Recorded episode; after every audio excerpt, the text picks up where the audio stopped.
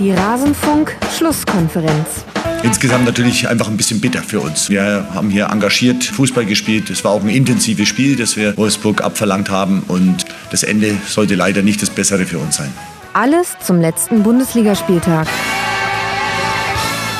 Das Ende sollte nicht das Bessere für den ersten FC Köln sein, sagt dessen Cheftrainer Achim Bayerlotzer nach der 1 zu 2 Niederlage im Bundesliga-Auftaktspiel gegen den VfL aus Wolfsburg. Und damit hallo und herzlich willkommen in Rasenfunk Schlusskonferenz Nummer 239. Kaum zu glauben eigentlich, welche Zahlen wir da schon erreicht haben. Mein Name ist Max Jakob Ost, ich bin der Gennetzer bei Twitter und Moderator dieses Bundesliga-Spieltag-Rückblicks, in dem wir wie immer auf alle neun Spiele schauen und einen Schwerpunkt legen. Dreimal könnt ihr raten, liebe Hörerinnen und Hörer, welcher Verein das sein soll.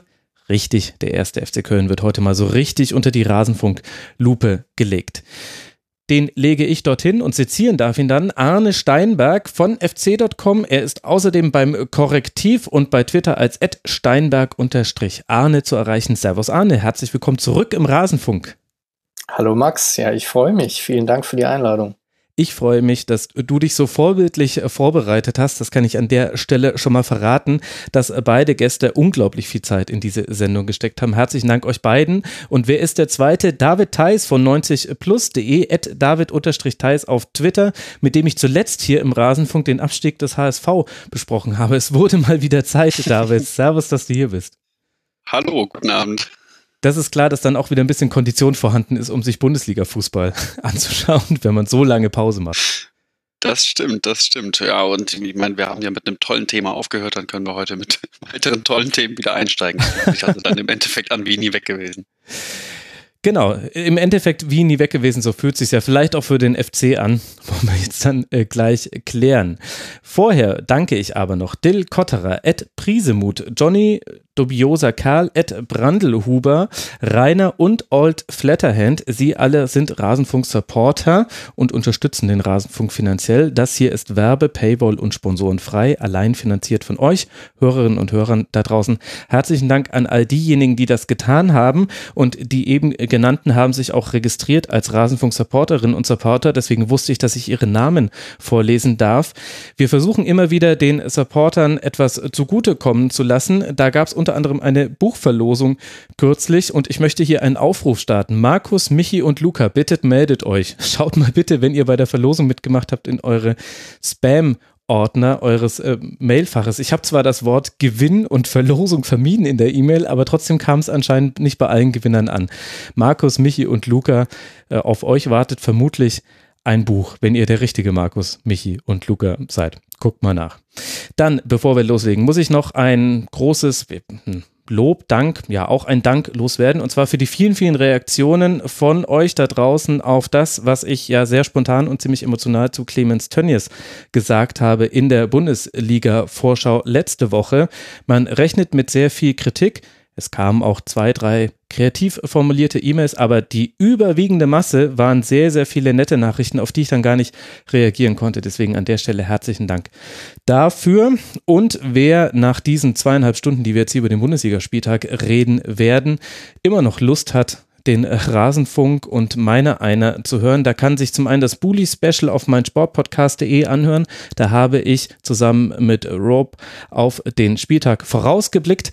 Aber vielleicht ist das auch jetzt noch interessant. Ich denke schon, dass wir es so geführt haben, dass man es auch nach dem Spieltag noch hören kann. Und im WDR 5-Tagesgespräch durfte ich zu Gast sein. Am Freitag war das der Fall. Beide Sendungen sind verlinkt in den Shownotes. Meine Güte, das war ein langer, langer Ankündigungsteil. Mal gucken, ob eure Kondition auch das noch ausgehalten hat, ihr zwei. Wir wollen jetzt über den ersten Bundesligaspieltag sprechen und wir gehen die Tabelle von oben nach unten beziehungsweise unten nach oben durch. Das unterliegt allein eurer Interpretation, liebe Hörerinnen und Hörer. Wir beginnen also mit der Mannschaft, die aktuell die Tabelle anführt. Das ist eine sehr wichtige Erkenntnis nach dem ersten Spieltag. Borussia Dortmund spielt gegen den FC Augsburg 5 zu 1 und es dauert nur 30 Sekunden. Da hat der BVB den ersten Gegentreffer dieser Saison kassiert. Am Ende ist es dann aber nur eine Fußnote, weil erst Alcázar in der dritten Minute ausgleicht und Dortmund dann in der zweiten Halbzeit innerhalb von acht acht Minuten aus einem 1 zu 1 ein 4 zu 1 macht. Für Augsburg beginnt die Saison damit, wie die letzte endete, nämlich mit einer deutlichen Niederlage und mit der Frage, Arne, droht dem FCA da schon wieder ein Torwartproblem? Ist natürlich nach einem Spiel jetzt eventuell ein bisschen früh, das schon als Torwartproblem zu bezeichnen, mhm. wenngleich äh, der Kollege Kubek da natürlich schon einen gewissen Anteil hatte äh, an der Niederlage, die er dann gerade in der zweiten Halbzeit relativ hoch wurde. Ähm, Gerade im Herauslaufen äh, waren das schon erhebliche äh, Schwächen, die dann auch direkt bestraft worden sind. Also das war natürlich jetzt äh, ohne Lute äh, da jetzt so nahe zu treten und ähm, ja, es ist auch nicht jetzt die beste Alternative, würde ich sagen, aber Kubek hat sich selber jetzt nicht so unbedingt ins Schaufenster gestellt durch diese Leistung. Das ist schon irre. So ein bisschen das Déjà-vu der letzten Saison, auch an den ersten beiden Spieltagen mit Torwartfehlern. Da ging es noch um Fabian Giefer versus Andreas Lute. Wir erinnern uns, dann kam äh, Gregor Kobel in der Winterpause und jetzt haben wir mit Thomas Kubek wieder ein paar Patzer am allerersten Spieltag. Daran allein hat es ja aber nicht gelegen, David, dass der FC Augsburg in Dortmund so wenig Land gesehen hat. Wenn wir jetzt mal kurz auf den FCA blicken, bevor wir den BVB in den Fokus nehmen. Was waren denn noch so die Faktoren, die gefehlt haben in der Partie, deiner Meinung nach? Ja, also ich glaube, dass die Zeitpunkte, zu denen die Torwartfehler passiert sind, schon relativ schwer ins Gewicht gefallen sind, weil ähm, einerseits wir diesen Dreierpack innerhalb von acht Minuten hatten, wo ja auch dann der Torwartfehler, glaube ich, in der, in der Mitte war, also das mittlere der drei Tore. Damit war das Spiel dann vorbei. Plus, ähm, du hast angesprochen, dass das Tor, glaube ich, nach 30 Sekunden fällt für Augsburg und ähm, man hat auch, als das Tor viel schon gemerkt, dass die wirklich was reißen wollen. Und nachdem dann sofort der Ausgleich gefallen ist, ist in diese Euphorie, zumindest was das eigene Spiel äh, in der gegnerischen Hälfte angeht, so ein bisschen verloren gegangen. Das äh, hat dann zu, ich glaube, nur fünf Schüssen geführt und da würde ich auch das Haupt, das Hauptproblem von Augsburg festmachen, denn ähm, den Mut an sich haben sie nicht verloren. Sie haben mannorientiert sehr, sehr hoch gestanden. Dortmund hat so ungefähr eine halbe Stunde, glaube ich, gebraucht, um sich überhaupt, ja, äh, oder um überhaupt äh, zu einem dominanten Spiel zu gelangen. Das war gut, ähm, aber am eigenen Spiel hat es dann eben so ein bisschen gehapert und ich mutmaße jetzt mal, dass da auch vielleicht ein Stück weit Mut und Entschlossenheit gefehlt haben, weil das Gegentor so früh fiel. Ja, nur 22 Prozent Ballbesitz, du hast es schon angesprochen, nur fünf Schüsse, davon ging auch nur einer aufs Tor, der war dann tatsächlich mhm. auch drin. Also wenigstens effizient, könnte man jetzt sagen beim FC Augsburg, das wäre allerdings das stimmt, das fast schon ein bisschen, bisschen äh, Geigenhumor. Arne, was glaubst du denn, warum der FCA sich so schwer getan hat? Man wusste ja im Grunde schon, was mit Dortmund auf einen zukommt, dass das ein ein starker Gegner ist, ist ja völlig klar, werden wir auch gleich nochmal drüber reden. Aber dennoch hatte der FCA ja eigentlich so wirklich gar keine Chance. Und ich würde sogar nicht mal dieses 1 zu 0 so wirklich gelten lassen, ehrlich gesagt. Das war so ein bisschen ein Freak-Tor, bei dem Dortmund noch nicht richtig im Spiel war. Ja, trotzdem hat es ja gut angefangen. Also ich meine, ist ja immerhin auch schon ein Erfolg, dann gleich im Spiel so anzukommen, Tor zu schießen, in Führung zu gehen. Auch eine Sache, wo man sich dran aufrichten kann. Aber ähm, es war dann weniger die fehlende Qualität bei Augsburg als eher die erdrückende Qualität bei Dortmund, würde ich sagen. Äh, natürlich war es auch so, dass Augsburg einige Sachen nicht so gut gemacht hat. Ähm, gerade dann im Verlauf so der ersten Halbzeit sind sie immer tiefer hinten reingerückt. Und Hahn und Vargas haben teilweise dann äh, auf einer Höhe mit Pedersen und Teigel verteidigt. Also hat sich dann so eine äh, Linie ergeben von sechs Leuten mhm. ähm, bei Augsburg in der Defensive. Und damit kannst du natürlich nicht ähm, die Qualität, die Dortmund auf dem Flügel hat, auf beiden Seiten einbremsen. Äh, da musst du schon irgendwie vorher versuchen, die Passwege zuzustellen, dass der Ball da gar nicht erst hinkommt. Äh, so ist ja auch das Ausgleichstor dann gleich entstanden, äh, weil Sancho ein bisschen zu viel Platz hatte gleich auf Außen und, und konnte andribbeln, Reus in die Tiefe schicken und dann passiert das Tor. Also ja, mit dem Verlauf des Spiels sind sie dann sehr, sehr harmlos geworden, fand ich so. Also äh, hätten durchaus ein bisschen intensiver dann verteidigen können. Das ist natürlich die Frage, ähm, woran das jetzt genau gelegen hat, das weiß ich auch nicht. Aber ähm, ich würde ja als Augsburg jetzt auch nicht zu sehr Gewicht auf dieses Spiel legen, weil Dortmund einfach mit dieser Qualität, die sie haben, äh, unfassbar gut ist. Ja, dann wollen wir das vielleicht an der Stelle auch nicht tun. Man wollte unangenehm spielen von Seiten des FCA, dafür waren aber die Abstände dann vielleicht ein bisschen zu groß und eben, das hat ja jetzt David Arne gerade schon angedeutet, die Qualität vom BVB auch einfach zu hoch. Wie hat es denn seinerseits der BVB geschafft, diesen sehr, sehr erfolgreichen Start in die Bundesliga-Saison zu gestalten? Ja, ich habe angesprochen, dass die ersten 25 Minuten ein bisschen holprig waren, beziehungsweise dass die Zeit war, ähm, die der BVB gebraucht hat, um zu dieser Dominanz zu gelangen, wo sie Handball-like um den Strafraum herum ähm, sich die Bälle zugeschoben und dann Chancen kreiert haben. Ähm, dass das so lange gedauert hat, lag daran, dass Augsburg konsequent mannorientiert und hoch gepresst hat. Das war cool und fand ich, fand ich mutig und gut. Aber der BVB wiederum hat sich dann auch nicht hinten reindrängen lassen. Ähm, hm. Hazard, Alcázar, Reus und Sancho waren fast auf einer Reihe, sehr offensiv, immer anspielbereit. Ähm, die unglaubliche Ballsicherheit von ähm, Weigel und Witzel hilft natürlich auch. Beide sind exzessiv rausgekippt, haben also sich nicht da irgendwo ähm, am Mittelkreis einengen lassen. Und dann hast du natürlich Hummels, der ähm, das, das Aufbauspiel noch mit unterstützt. Bei anderen Vereinen wäre es vielleicht schwierig, das immer nur drei Spieler zu regeln, aber hier ging's. So ähm, kam es dann auch dazu, dass Dortmund sich, wie gesagt, dann ab, ich glaube, Minute 28 dort vorne eingenistet hat und es irgendwo klar war, dass dann die Tore auch fallen. Arne, was ist dir noch so aufgefallen? Ja, gerade diese, diese Qualität, ne, aus dem Zentrum heraus auf den Flügel zu spielen, äh, durch viele Spielverlagerungen, Seitenverlagerungen mhm. äh, und dann wirklich auch beide Außenverteidiger mit Tempo hinterher. Ähm, ich, bei, bei Schulz ist das ja so ein bisschen zu erwarten. Da sagt man, okay, das ist ein junger, relativ junger Spieler, äh, der kommt als Neuzugang. Äh, aber auch bei Piszczek muss ich sagen, äh, der spielt äh, in seinem relativ hohen Alter für einen Profi dann noch wirklich einen guten rechten Außenverteidiger, was auch nicht mhm. selbstverständlich ist. Ne? Ich meine, er hat mit Hakimi jemandem im, im Nacken, der äh, für mich letztes Jahr zu den größten Entdeckungen gehört hat, äh, fast schon europaweit auf den auf der Position des Außenverteidigers rechts wie links und äh, er erledigt das trotzdem gut. Und ähm, ja, wie gesagt, die Qualität im Zentrum mit Weigel und Witzel so im Übergang äh, und Reus, der sich immer wieder auf eine Seite fallen lässt, dort unterstützt, äh, das ist schon wirklich gut, keine Frage. Gab es denn auch was, was ihr gesehen habt, was ein bisschen neu war am Spiel des BVB, David?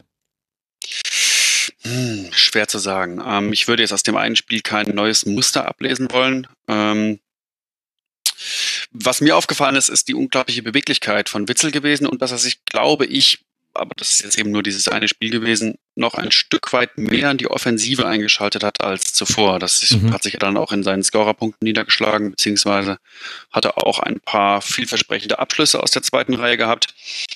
Ähm, ja, das ist aber die Frage, ob das jetzt selbst an Witzel selbst liegt oder vielleicht auch an Julian Weigel, der mir sehr, sehr gut gefallen hat. Ähm, wenn der diese ebenfalls ein Stück weit mit offensiveren Attributen gespickte Rolle, die er da abgegeben hat, ebenfalls mit Abschlüssen und mehr Aktionen im Gegnerdrittel ähm, so beibehält, dann wäre das natürlich eine tolle Sache. Hm. Ich fand es interessant zu sehen, dass man schon viel von dem einfach wiedergesehen hat, was es in der letzten Saison gab beim BVB. Alles andere wäre ja auch verwunderlich. Also eben diese gechippten Bälle hinter die letzte Abwehrkette, die einfach so wahnsinnig schwer zu verteidigen sind. Davon hat man 13, 14, glaube ich, sogar in diesem Spiel mhm. gesehen und ja auch einige dann, die zu Toren geführt haben. Dann Spielverlagerung noch ein bisschen mehr, fand ich, als in der letzten Saison. Das könnte auch sein, dass es noch ein wichtigeres Element wird, weil du hast jetzt mit Hummus auch einen, der es auch aus der letzten Kette heraus machen kann und ja auch gemacht hat. Natürlich auch mal mit dem Außenriss, das musste wahrscheinlich sein. Einmal hat es geklappt, einmal nicht. Aber das ist halt insofern einfach interessant für eine Mannschaft wie den BVB, weil du willst ja deine Außenspieler, und das ist ja dann eigentlich egal, ob Hazard oder Brandt oder Sancho, du willst die in die direkte Duelle bekommen, weil da müssen sie nur einen ausspielen, also in Anführungszeichen mhm. nur, und äh, können schon an die Grundlinie gehen. Und das hat in diesem Spiel sehr, sehr gut funktioniert, auch deshalb, weil Pedersen und Teigl auf Seiten von Augsburg da nie so wirklich einen Zugriff gekriegt haben und auch selten Unterstützung Unterstützung erhalten haben. Also es gab eigentlich auch nicht die Situation, dass gedoppelt wurde und der Weg zur Grundlinie war immer frei. Also ich weiß gar nicht, wie häufig wir das gesehen haben, dass ein Dortmunder Spieler von der Grundlinie in den Rückraum des 16ers zurückgelegt hat und in der ersten Halbzeit war das noch eher so slapstick-mäßig, weil es waren, es waren vier Spieler des BVB im gegnerischen Strafraum, also eine sehr gute Strafraumbesetzung und sie haben zielgenau immer dahin gepasst, wo gerade keiner stand, sondern ein mhm. Augsburger und in der zweiten Halbzeit dann ging es aber dann los und dann eben auch mit dem unterstützt noch mit dem äh, kleinen Patzer von äh, Kubik und dann sind eben die Tore gefallen wie ja. reife Früchte. Das stimmt. Ich habe tatsächlich hier auch gerade die äh, Opta Cloud offen und sehe ganz viele kleine Vierecke mit BVB-Spielernamen, die quasi vom ähm, der Auslinie zugewandten Strafraum-Eck die Bälle zurücklegen. Tatsächlich ein, ein auffälliges Bild. Ja, und dann anscheinend auch schwierig zu verteidigen. Da haben auch, also, na gut, dass viele Augsburger keinen guten Tag hatte, ist es ja klar. Müssen wir jetzt eigentlich nicht noch bewusst welche rausheben. Und dann hatte ich so ein bisschen das Gefühl, Arne, wenn wir jetzt mal uns von dem einen Spiel lösen und die größere Brille aufsetzen, nee, den größeren Horizont ziehen, nämlich den auf die ganze Saison, war vielleicht noch wichtiger, als dass man diese Pflichtaufgabe erledigt hat für den BVB, dass man gesehen hat, was in dieser Saison das Pfund werden könnte. Und das sind drei Namen, die ich jetzt einfach mal nenne. Julian Brandt, Brandt, Achraf Hakimi und Mario Götze. Und das waren Einwechselspieler. Mhm. Ja, das ist äh, schon eine unglaublich gute Breite im Kader, äh, die man jetzt zum Saisonstarter konstatieren kann. Ähm, das ist ja bei nicht allen Vereinen so, die Meister werden wollen in der Bundesliga. Von daher ähm, ist es auch legitim, dass äh, Julian Weigel dann äh, auch sagt, okay, wir wollten auch wirklich bewusst ein Zeichen Richtung München setzen. Und das finde ich gut, dass man das jetzt ein bisschen offensiver angeht auch. Weil ähm, ja, es ist der BVB hat viel Geld in die Hand genommen die Bayern auch, aber der BVB hat äh, für das Geld äh, mehr Qualität bekommen, mehr Variabilität bekommen äh, für den eigenen Kader. Und ähm, ja, das ist dann natürlich schon äh, jetzt eine Ansage, ne? wenn du die Saison startest, ähm, den Supercup gewinnst, im Spiel, auch nicht alles äh, gut lief, aber trotzdem äh, jetzt da zwei Ausrufezeichen schon mal gesetzt hast, das ist schon, schon ordentlich jetzt für den BVB. Das kann man, denke ich, so stehen lassen. Für Dortmund geht es jetzt dann weiter in Köln und dann bei Union Berlin. Der FC Augsburg darf sich jetzt dann gleich im Heimspiel gegen den ersten FC Union Berlin versuchen, bevor es dann nach Bremen zu Werder geht. Eine kleine Statistik habe ich noch, denn die fasst einfach ganz gut dieses Spiel zusammen. In der allerersten Halbzeit, da hatte Dortmund 393 komplettierte Pässe und der FC Augsburg 84. Also nicht mal zwei pro Minute. Hm. Ja, decken wir einfach den Mantel des Schweigens über diese Partie zugunsten aller FCA-Fans. Es war ja nur der Auftakt und vielleicht wird es noch besser. Kommen wir damit zur nächsten Partie dieses ersten Spieltags. Ausgerechnet Rasenballsport Leipzig durfte Union Berlin in der ersten Liga sportlich begrüßen. Es war dann eher eine Backpfeife als ein Händedruck. Mit 4 zu 0 besiegen die Leipziger Union und sind vor allem in der ersten Hälfte gnadenlos. Drei Torschüsse, drei Tore. Arne, warum hatte Union in diesem Spiel keine Chance? Puh, das ist äh, gar keine so leichte Frage. Also es war natürlich schon so, dass äh, die Dynamik in diesem Spiel relativ interessant war äh, zu sehen, ähm, weil wirklich der erste zielgerichtete Angriff dann ähm, gleich ja, zum, zum Tor geführt hat äh, und das dann schon so ein bisschen aufgezeigt hat, okay, wenn sich solche krassen Fehler wiederholen, dann könnte es wirklich schwierig werden. Mhm. Ähm, das war ja dann auch der Fall. Äh, innerhalb von na, ein paar Minuten ist dann gleich das zweite Tor gefallen und äh, dann war das Spiel schon gegessen, obwohl jetzt Leipzig nicht so restlos überzeugt hat am Anfang, dass das irgendwie absehbar gewesen wäre. Also die erste Viertelstunde ist absolut nichts passiert, bis auf so eine Trimmelflanke, die mal so ein bisschen äh, in höchster Bedrängnis äh, geklärt werden musste. Aber sonst äh, ja, war eigentlich nichts. Und dann äh, passiert natürlich dann in der ersten Minute oder zweite Minute mit dem Support der Heimfans äh, das Gegentor. Das ist natürlich bitter. Ja, eine unglückselige Kombination. Man hatte so ein bisschen den Eindruck, David, es war fast schon zu viel Klischee, dass da der ehemalige Zweitligist für jeden einzelnen Fehler, den er macht, sofort mit einem Tor bestraft wird. Ja, schon, schon. Ähm, tatsächlich haben sie aber auch in vielen Szenen noch nicht so wirklich eingespielt gewirkt. Also da mhm. ähm, hat sowohl bei den offensiven Laufwegen als auch beim Umschalten nach Ballverlust, glaube ich, einiges nicht gestimmt. Ich will es jetzt nicht total auf die vielen Neuzugänge schieben, die heute auch, ich glaube, mit sechs Leuten vertreten waren in der Stadt, äh, in der Startelf. Aber ähm, ja, ich glaube, es kann nur besser werden und das äh, wird sicherlich auch noch ein Stück weit besser. Ähm, mir hat eigentlich fast gar nichts gefallen, was ich da heute gesehen habe, muss ich leider sagen. Ähm, angefangen, wie gesagt, von Ballverlusten, wo man dann ruhig zurücktrabt, ähm, wieder auf die Position, auf den gegenüberliegenden Flügel wechselt mit dem Gegner, der im Rücken umschaltet. Ähm, da gab es zum Teil ganz bizarre Entscheidungsfindungen. Das gleiche im Angriff, wo äh, du dann siehst, dass Leute in den Raum reinstarten, ohne darauf zu achten, was der Mitspieler im Rücken macht. Einfach äh, quasi den, den, langen Hafer vorne erwarten. Der ähm, verteidigende Spieler mit dem Ball am Fuß aber eigentlich, äh, eigentlich erwartet, dass du kurz kommst und so. Da, ähm, ja, muss, glaube ich, der Bundesliga-Betrieb erstmal noch in Berlin ankommen und Berlin im Bundesliga-Betrieb. Also bei Union jetzt, ich, bevor die ganzen Hertha-Fans aufjauen. Stimmt, bei Union selbstverständlich. Ja, man muss da jetzt, man muss da jetzt unterscheiden. Bei Berlin. Ja, ja. Ich gehe da schon mit, mit, mit dem, was ihr gesagt habt. Ich fand das, was so bemerkenswert an diesem Spiel war, dass auch Leipzig eigentlich gar nicht die beste Partie gemacht hat. Also man war gnadenlos effizient, aber ich finde in dieser ersten Viertelstunde, in der Union vor allem die Mitte dicht gemacht hat und auch über Außen eigentlich nicht so wirklich viel Raum da war, da ist eigentlich nichts passiert. Und da hatte ich noch das Gefühl, okay, Leipzig steht hier echt vor einem Problem. Und dann schmeißt sich Union so die Stöcke zwischen die Beine, aber auch nicht, nicht in diesem klassischen Sinne, wir haben uns irgendwie in eine Pressingfalle oder sowas locken lassen, was einem gegen Leipzig schon mal passieren kann, sondern halt so unnötig. Also beim, beim 0 zu 1, wo Sabitzer den völlig blanken mhm. Heistenberg mhm. findet und der kann den Ball noch annehmen, bevor er ihn schlänzt, da hat Abdullahi einfach vollkommen verschlafen, dass Heistenberg hinter ihm durchstartet, was aber ehrlich gesagt genau das Ding ist, was Heistenberg macht. Also äh, als Trainer, glaube ich, da flippst du aus, da bin ich ja schon fast ausgeflippt, ehrlich gesagt. Mhm. Also, ja. Und und der geht dann auch nicht wirklich aggressiv in den Zweikampf rein. Das hat mir auch gar nicht gefallen, weil der versucht so diesen ersten Schlenker von ihm abzufangen und läuft dann aber noch so einen halben Schritt aus, anstatt wirklich eng am Mann zu bleiben. Ähm, nicht gut, nicht gut. Und dann äh, 2 zu 0, schlechter Abwurf äh, von Gikiewicz, so hat äh, Trimmel den Ball nicht mehr sauber. So kommt wieder Heißenberg ins Ballbesitz, der passt dann auf Sabitzer, das war dann so ein bisschen dann das umgedrehte 0 zu 1 und dann mit dem 3 zu 0 war es ja schon durch. Und das war auch, das war ein Einwurf. Werner legte ein paar Kopf auf Sabitzer. Ihr merkt schon, liebe Hörerinnen und Hörer, Sabitzer had a hell of a game. Drei Vorlagen, ein Tor gemacht. Spieler des Spiels, würde ich sagen. Kriegt ihn von Sabitzer zurück, trifft ihn dann natürlich auch perfekt. Das ist das Bittere, dass auch wirklich jeder Schuss drin war. Aber alle Schüsse waren auch vermeidbar.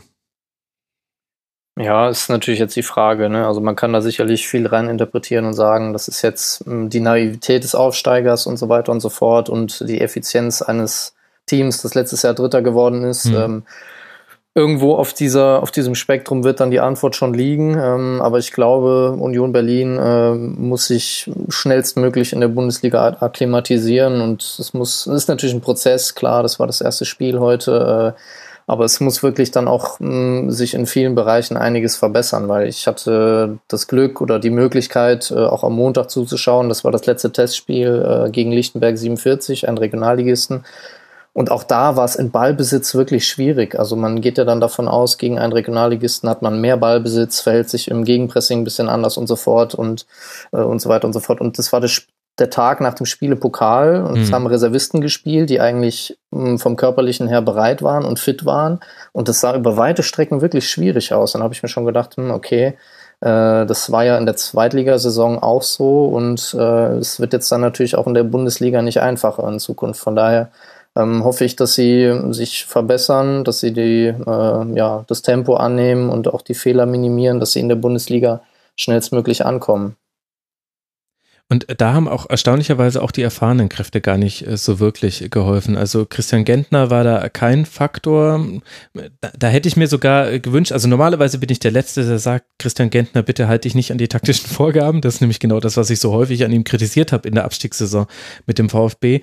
Aber da habe ich mir schon manchmal gedacht, du siehst doch, wie schwer deinen Innenverteidigern der Spielaufbau fällt, dass da im Grunde kein Ball ankommt und die lang weggeschlagenen Bälle kommen sofort wieder zurück über Leipzig. Lass dich doch mal fallen, hilf doch Andrich und Pröme, die waren oft zugestellt, versuch doch mal ein bisschen da ja, nicht nur Spielkultur reinzubringen, sondern einfach so ein bisschen Sicherheit. Es war wirklich, also da war auch eine mentale Komponente mit dabei bei diesem 0 zu 4, das kann man schon so sagen, glaube ich. Ja, definitiv. Ich habe gerade bei einem erfahrenen Spieler wie ähm, wie Trimmel auch ein paar Mal beobachtet, dass er in Situationen, wo du eigentlich umschalten hättest können, wo er ja sicherlich auch gefordert ist, irgendwo vorwegzugehen qua seiner Position, er dann den Ball planlos nach vorne dricht und so. Ähm, da war auch Hektik mit drin, gar keine Frage. Äh, insofern glaube ich, dass sich das alles im Tagesbetrieb äh, hoffentlich noch ein bisschen beruhigt und ja, da mehr Struktur und mehr, mehr planvolles Agieren reinkommt. Und auf der anderen Seite haben wir noch Raba Leipzig. Arne, wer hat da, dir da neben dem schon von mir gelobten Sabitzer gut gefallen? Mokele fand ich gut. Äh, ein paar wichtige Tacklings, wichtige Zweikämpfe gewonnen. Ähm, ich glaube, über die Qualitäten von Klostermann und Halstenberg auf den Seiten äh, müssen wir sowieso nicht diskutieren. Also die beiden schieben an, die beiden sind torgefährlich. Äh, Halstenberg jetzt heute sogar mit, mit einem Tor und hätte noch ein zweites äh, machen müssen am Ende. Ähm, ja, und auch ähm, die Achter, Sabitzer Kampel, äh, jetzt mal abseits von den, von den letzten Pässen und vorletzten Pässen vor dem Tor, das ist schon, schon erkennbar, was da das Ziel ist. Ähm, Werner und Paulsen war soweit interessant zu sehen, weil ich es immer bei Nagelsmann äh, interessant finde, wie sich die Stürmer so bewegen an der Grenze zum Abseits. Äh, ich glaube, da wird im Training sehr viel Wert drauf gelegt. Das machen sie wirklich gut. So Überzahlangriffe, die werden dann mit gut getimten Pässen ähm, gut ausgespielt. Äh, Forsberg hatte ja später noch einen auf den Kunku, äh, der dann auch sein äh, erstes mhm. Tor gemacht hat, dann noch den Pfosten getroffen hatte in dieser Szene. Also das äh, ja könnte, also wird mit Sicherheit eine gute Saison werden von Red Bull Leipzig, keine Frage. Hm, ich glaube, gerade die Außenverteidiger, die du angesprochen hast, die ja schon im vergangenen Jahr richtig gut waren, ähm, werden noch viel größere Ausrufezeichen setzen, jetzt nachdem zumindest augenscheinlich ähm, Nagelsmann schon seinen Trademark System etabliert hat, in dem sie, glaube ich, noch offensiver zur Geltung kommen können. Wobei daher das Interessante ist, äh, dass er das im Grunde mit dem alten Personal gemacht hat. Also als man die Ausstellung gesehen hat, hättest du da die Saison zugehalten und den Gegner hätte ich dir nicht genau sagen können. Also hätte auch letzte Saison sein können mit exakt diesem Personal in der Startformation. Ja, stimmt, stimmt. Nun ja, am Ende waren es 13 zu 14 Abschlüsse, allerdings 2 zu 8 Torschüsse. Die 8 gehören natürlich äh, zu Leipzig. Hinten raus hätten noch deutlich mehr Treffer fallen können. Da blieb dann Union Berlin einiges erspart. Gikiewicz hat da dann auch gehalten, was noch äh, zu halten war. Und von den 13 Abschlüssen vom ersten FC Union Berlin waren mehr als die Hälfte, nämlich sieben von außerhalb des Strafraums. Also auch in der Phase der zweiten Halbzeit, in der man dann ein bisschen höher stand und es auch geschafft hat, da einen Ballbesitz zu etablieren war das, das Abschlussverhalten ein bisschen fahrig, zum Teil auch völlig überhastet. Also ich erinnere mich da an einen Konter über Polter, das war also über Becker und der passt dann auf Polter, der direkt den, den Traumschlenzer aus 30 Metern probiert, anstatt das Ding auszuspielen. Gut, beim Stand von 4 zu 0 ist das einfach so, beziehungsweise 0 zu 4 und dann hoffen wir einfach aus Sicht der Union-Fans, dass das nicht das Union Berlin war, das man in dieser Saison sonst noch sehen wird und die Rasenballsport-Fans könnten sicher gut damit leben, wenn das so weiterginge bei Leipzig, auch wenn man, das muss man so deutlich sagen, die Tabellenführung weggeschmissen hat. Da wäre mehr drin gewesen. Für Union geht es jetzt weiter in Augsburg, bevor man dann zu Hause gegen Borussia Dortmund spielt. Rasenballsport Leipzig empfängt jetzt dann zu Hause Eintracht Frankfurt, bevor man dann nach Gladbach reist womit wir zum Tabellendritten kommen, beziehungsweise zu der Mannschaft, die eben einfach so hoch gewinnen konnte, dass man sich so weit nach oben schieben könnte. Das ist der SC Freiburg und dieser Sieg ist aus mehreren Gründen bemerkenswert gegen Mainz 05. Zum einen, weil es der erste Auftaktsieg seit 18 Jahren ist für den SC. Damit konnte wirklich oh, niemand wow. rechnen. Ja, also in der kompletten Amtszeit von Christian Streich kein einziger Auftaktsieg. Ich glaube, bei der Sportschau war es, wo er dann der Reporterin, die ihn darauf hingewiesen hat, gesagt hat, ja, können Sie das glauben, so alt wie ich bin. Naja. ähm, aber das Spiel war auch deswegen bemerkenswert, nicht nur wegen dieser 18 Jahre, sondern auch, weil das Ergebnis, dieses 3 zu 0, gar nicht so viel mit dem Spielverlauf zu tun hatte, in dem sich Mainz eigentlich als ein Gegner, als ein guter Gegner präsentiert hat und auch eine Reihe von eigenen Chancen äh, kreiert hat. Wie, David, würdest du denn erklären, kam dieser Sieg zustande? Findest du ihn in Summe dann gerechtfertigt für den SC Freiburg? Leider nein. Ähm, ich glaube auch, dass die Stimmen der äh, vor allem Mainzer Spieler nach dem Spiel ein gutes Bild davon zeichnen, was da passiert ist, denn die haben sich allesamt sehr darüber aufgeregt, was mit ihnen, ähm, je nachdem, wer gefragt wurde, zwischen 70. und 80. Minute, beziehungsweise ab der 80. Minute dann passiert ist. Also 81., ähm, 83., 87. Genau, Tore gefallen. Also als, genau, genau. Ähm, ja, denn Mainz war gut im Spiel. Ähm, sie hatten sicherlich die besseren Chancen. Ich glaube, dieser sehr schwache Schuss, ähm, den äh, Freiburg in der 68. hatte, war so ziemlich ihre erste Torchance seit dem Distanzschuss von, von Waldschmidt.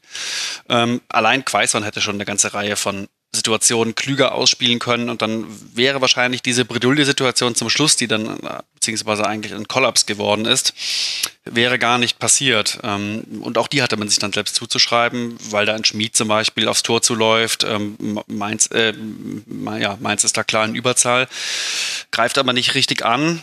Und so äh, entscheidet sich dann das Spiel. Und Mainz weiß, glaube ich, selbst nicht so wirklich, wie es dazu kommen konnte. Aber wenn man dann im Strafraum vielleicht mal anstatt des Fallrückziehers äh, die Annahme mit der Brust und den kontrollierten Abschluss wählt, so leid es mir tut, Ach, dann komm. passiert sowas auch nicht. Also ich, ich hätte natürlich, ich hätte, ich, ich liebe, also nichts gegen Fallrückzieher. Eben, ich dachte schon. Also ganz so analytisch muss es hier im Rasenfunk jetzt auch nicht zugehen. Bei, auch, Mainz, Mainz hätte einfach weniger schön spielen müssen. Ja, genau, hätten sie sich einfach hässlich spielen können. Mein Gott. ja, ist wirklich so ein bisschen schwierig, Arne, äh, zu greifen wo man jetzt, wo man jetzt anfängt bei der Analyse. Ich würde mal als Vorschlag bringen, die Verletzung von Serjus, der jetzt auch erstmal ausfällt, hat sich die Schulter ausgekugelt, denn das passierte unmittelbar vor dem 0 zu 1. Alexander Hack kam rein und die allererste Ballaktion, ja, war eigentlich gar keine, denn er wurde getunnelt, also es wird nicht mal als Ballaktion gewertet von Lukas Höhler, der dann völlig frei ist, weil auch Nia KT dann zu weit weg stand von Hack und dann tunnelt Höhler auch noch Müller und das war dann das 0 zu 1. Direkt danach fällt das 0 zu 2 und dann ist das Spiel durch. Würdest du das so als den Knackpunkt des Spiels durchgehen lassen? Hm, würde ich schon sagen. Äh, also Mainz 05 braucht sich nicht grämen für die ersten 80 Minuten, denke ich. Das war ein vernünftiger Auftritt äh, nach einer schwierigen Phase, denn äh, sie müssen jetzt damit umgehen, mehrere Leistungsträger zu ersetzen. Schwammer ist gewechselt, Mateta ist verletzt und jetzt hat sich auch noch Saint-Just verletzt heute und dann passiert eben in der Schlussphase dann alles so, dass man jetzt mit einer 13-0 äh, Niederlage da leben muss. Das ist für Sandro Schwarz natürlich jetzt erstmal so, dass er da, glaube ich, psychologisch ein bisschen Aufbauarbeit leisten muss. Äh, obwohl die Fehler, die dann gemacht worden sind, ähm, also beim 1 zu 0 und beim 2 zu 0, die sind natürlich schon frappierend. Ne? Also das 2 zu 0 war, glaube ich, ein langer Ball, äh, der dann irgendwie abgefangen wird von Schmid und er kann relativ unbedrängt in den Strafraum gehen und abschließen. Ähm, gut, das äh, Elfmeter-Tor, Strafschusstor würde ich jetzt mal ausklammern, aber äh, ja, ist natürlich für die Mainzer dann schwierig, wenn du dich eigentlich gut verkauft hast äh, nach einer komplizierten Vorbereitung und dann am Ende 0 zu 3 verlierst. Also das äh, ist schwer zu greifen irgendwie, was in diesem Spiel dann passiert ist hinten raus. Es hat so eine ganz eigene Dynamik angenommen. Ja, und das, das Einzel war doch auch eigentlich aus einem langen, hohen Ball, mhm. wo es einen Kopfballabpraller, glaube ich, gab, entstanden. Genau. Ähm, und auch da war eigentlich nur ein gegnerischer Spieler überhaupt einen Strafraum nehmen, wenn ich mich recht entsinne. Also das kann so eigentlich nicht passieren. Ja, es war eine Aufbausituation von Mainz mit einem Ballverlust, der dann in so einen langen Ball resultiert hat. Das war ja, ja. meiner Erinnerung nach auch einer der Gründe, warum Nia KT da nicht mehr helfen konnte. Also er stand ja so weit weg, dass Höhler mhm, fünf genau. Schritte auf Müller zumachen konnte, bevor er ihn dann auch getunnelt hat. Das sollte ja eigentlich auch nicht passieren. Es hatte eh so in einzelnen Aspekten Testspielcharakter hört sich jetzt falsch an, aber was ich damit meine, ist, dass man gesehen hat, dass beide Mannschaften noch Hausaufgaben haben, die zu erledigen sind nach diesem ersten Spieltag. Und das hatte bei beiden mit der manchmal mit der Arbeit gegen den Ball zu tun. Also da ist mir bei Mainz aufgefallen, dass die rechte Seite, also die rechte Abwehrseite mit Brosinski gegen Günther ganz schön oft Probleme hatte und man weiß ja, dass Günther gerne rausschiebt in den Momenten, in denen das Sinn ergibt und da war Mainz angreifbar und Freiburg seinerseits hat manchmal in zentralen Positionen den Ball verloren oder auch Räume komplett offen gelassen. Also es gab immer wieder, erklärt sich auch natürlich ein bisschen daraus, dass Mainz mit seiner Raute eher zentrumsnah positioniert ist im Spielaufbau.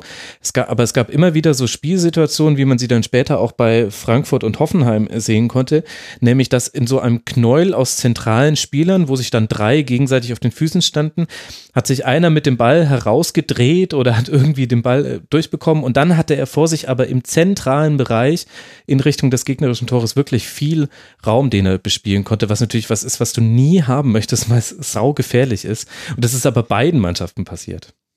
Mhm, das stimmt. Und dann gab es auch diese Phase nach der Halbzeit, in der Mainz 05 ich würde sagen, die beste Phase des Spiels hatte und auch wirklich eine, einige Chancen kreiert hat, aber auch irgendwie, ja, weiß nicht, nicht griffig genug im Torschuss war. Also da wäre mehr drin gewesen, um das so zu sagen. Freiburg musste sich ja. da schon wieder zurückkämpfen in die Partie. Also sie, sie, sie waren relativ häufig in gefährlichen Räumen, oft auch ohne dann tatsächlich zu einem Abschluss zu kommen. Ähm, beziehungsweise waren die Abschlüsse, die sie dann hatten, auch einfach nicht gut. Ich erinnere mich da auch an eine Szene, wo, ähm, glaube ich, auch Quaison ähm, ja, so halb links durchbricht mit einer relativ hoch aufgerückten gegnerischen Abwehrreihe und dann aber so für einen Moment den Sprint verzögert und das ist es dann natürlich schon. Ähm, ja, das wird aber sicherlich auch im Verlauf der Saison dann alles noch viel, viel besser. Hm. Sage ich jetzt mal. Wichtiges Element für Freiburg wieder in dem Spiel waren die Standards von Günther. Sieben von 19 Abschlüssen nach ruhenden Bällen. Auch da interessant zu sehen, auch die Aufgabenverteilung zwischen Waldschmidt und Petersen. Man hat gesehen, dass äh, beim SC Freiburg, zumindest jetzt in dieser einen Partie, es gar nicht so sehr aufgefallen ist, dass Nies Petersen einen unauffälligeren Tag hatte. Waldschmidt war der eigentliche Zielspieler vorne, hat dann auch, gut, manchmal hat er einen Schuss zu viel genommen, meiner persönlichen Meinung nach, aber war der aktivere von beiden. Das hat schon sehr gut funktioniert und auch ganz interessant, darauf hat auch Turboris im Forum hingewiesen, dass die eher konservative Herangehensweise von Streich diesmal in der Startaufstellung nicht so wirklich gegriffen hat. Also normalerweise hätten Franz und Heinz wahrscheinlich in der letzten Saison noch gespielt. Diesmal hat er sie draußen gelassen und Nico Schlotterbeck durfte dann äh, dort spielen, in der Zentrale dann Höfler und Koch und Borello und Gondorf äh, davor. Das war mal ein bisschen mutiger, als man Christian Streich schon häufig erlebt hat und ist ja eigentlich auch ganz gut aufgegangen, vor allem mit Borello, der ja so ein bisschen der Sieger der Vorbereitung ist beim SC. Schlotterbeck auch mit einer sehr soliden mhm. Leistung, also stark in der Luft, stark am Boden in den Zweikämpfen. War auch überrascht, dass Heinz nicht spielte, aber äh, ja, Schlotterbeck hat das da solide erledigt. Ja, absolut, fand ich auch. Also defensiv war das sehr gut. Es haben so ein bisschen, was, was Dominik Heinz eben noch mit reinbringt, ist, der nimmt, schnappt sich manchmal den Ball und macht so, macht einen mhm. unerwarteten Lauf. Also meistens auch, meistens auch in Situationen, in denen dann um, unbedingt irgendwas passieren muss. Also jetzt nicht nur fünf Minute, aber vielleicht mal in der 80. Minute. Dafür fand ich, dass der Spielaufbau mit Schlotterbeck und dann auch mit Philipp Lienhardt bisschen, also ein, ein Mühe konstruierter war beim SC Freiburg. Also Lienert hat so zwei, drei Bälle auf die eigenen Achter gespielt, die waren schon richtig, richtige Sahnebälle und waren auch für, dafür, dass Mainz eigentlich das Zentrum ganz gut dicht machen kann mit seiner Raute, war es sowohl erstaunlich, dass, dass diese Bälle spielbar waren und dann auch, dass er sie angebracht hat. Hat auch zwei, dreimal nicht geklappt. Aber das, das fand ich noch ganz interessant, weil in der letzten Saison war es schon sehr viel beim SC Freiburg, entweder langer Ball auf Petersen und dann den zweiten Ball bekommen oder wir, der Innenverteidiger passt auf den Außenverteidiger, der Außen Außenverteidiger guckt, ob er ihn die Linie entlang schicken kann oder wieder zurück zum Innenverteidiger. Da gab es jetzt ein paar neue Elemente. Das fand ich ganz gut. Schauen wir mal, wie es weitergeht äh, für den SC Freiburg. Man wird jetzt auswärts in Paderborn antreten, bevor man dann zu Hause den ersten FC Köln empfängt. Mainz 05 seinerseits spielt jetzt äh, zu Hause gegen Borussia Mönchengladbach und dann auswärts beim FC Bayern. Nicht das dankbarste Programm, um sich jetzt von so einem 0 zu 3 zu erholen. Erholen von einer Niederlage muss sich auch Werder Bremen und das als neuer Bundesliga-Dino mit 1867 Bundesligaspielen hat Werder den HSV in den Geschichtsbüchern der Bundesliga überholt, allerdings ohne drei Punkte für die eigene Tabelle und die ewige Tabelle zu addieren. Der Heimauftakt gegen Fortuna Düsseldorf geht mit 1 zu 3 verloren, nach Toren von Hennings, Rashica, Karaman und Eihan. Anne, was waren deiner Meinung nach die entscheidenden Punkte, die zur Niederlage geführt haben.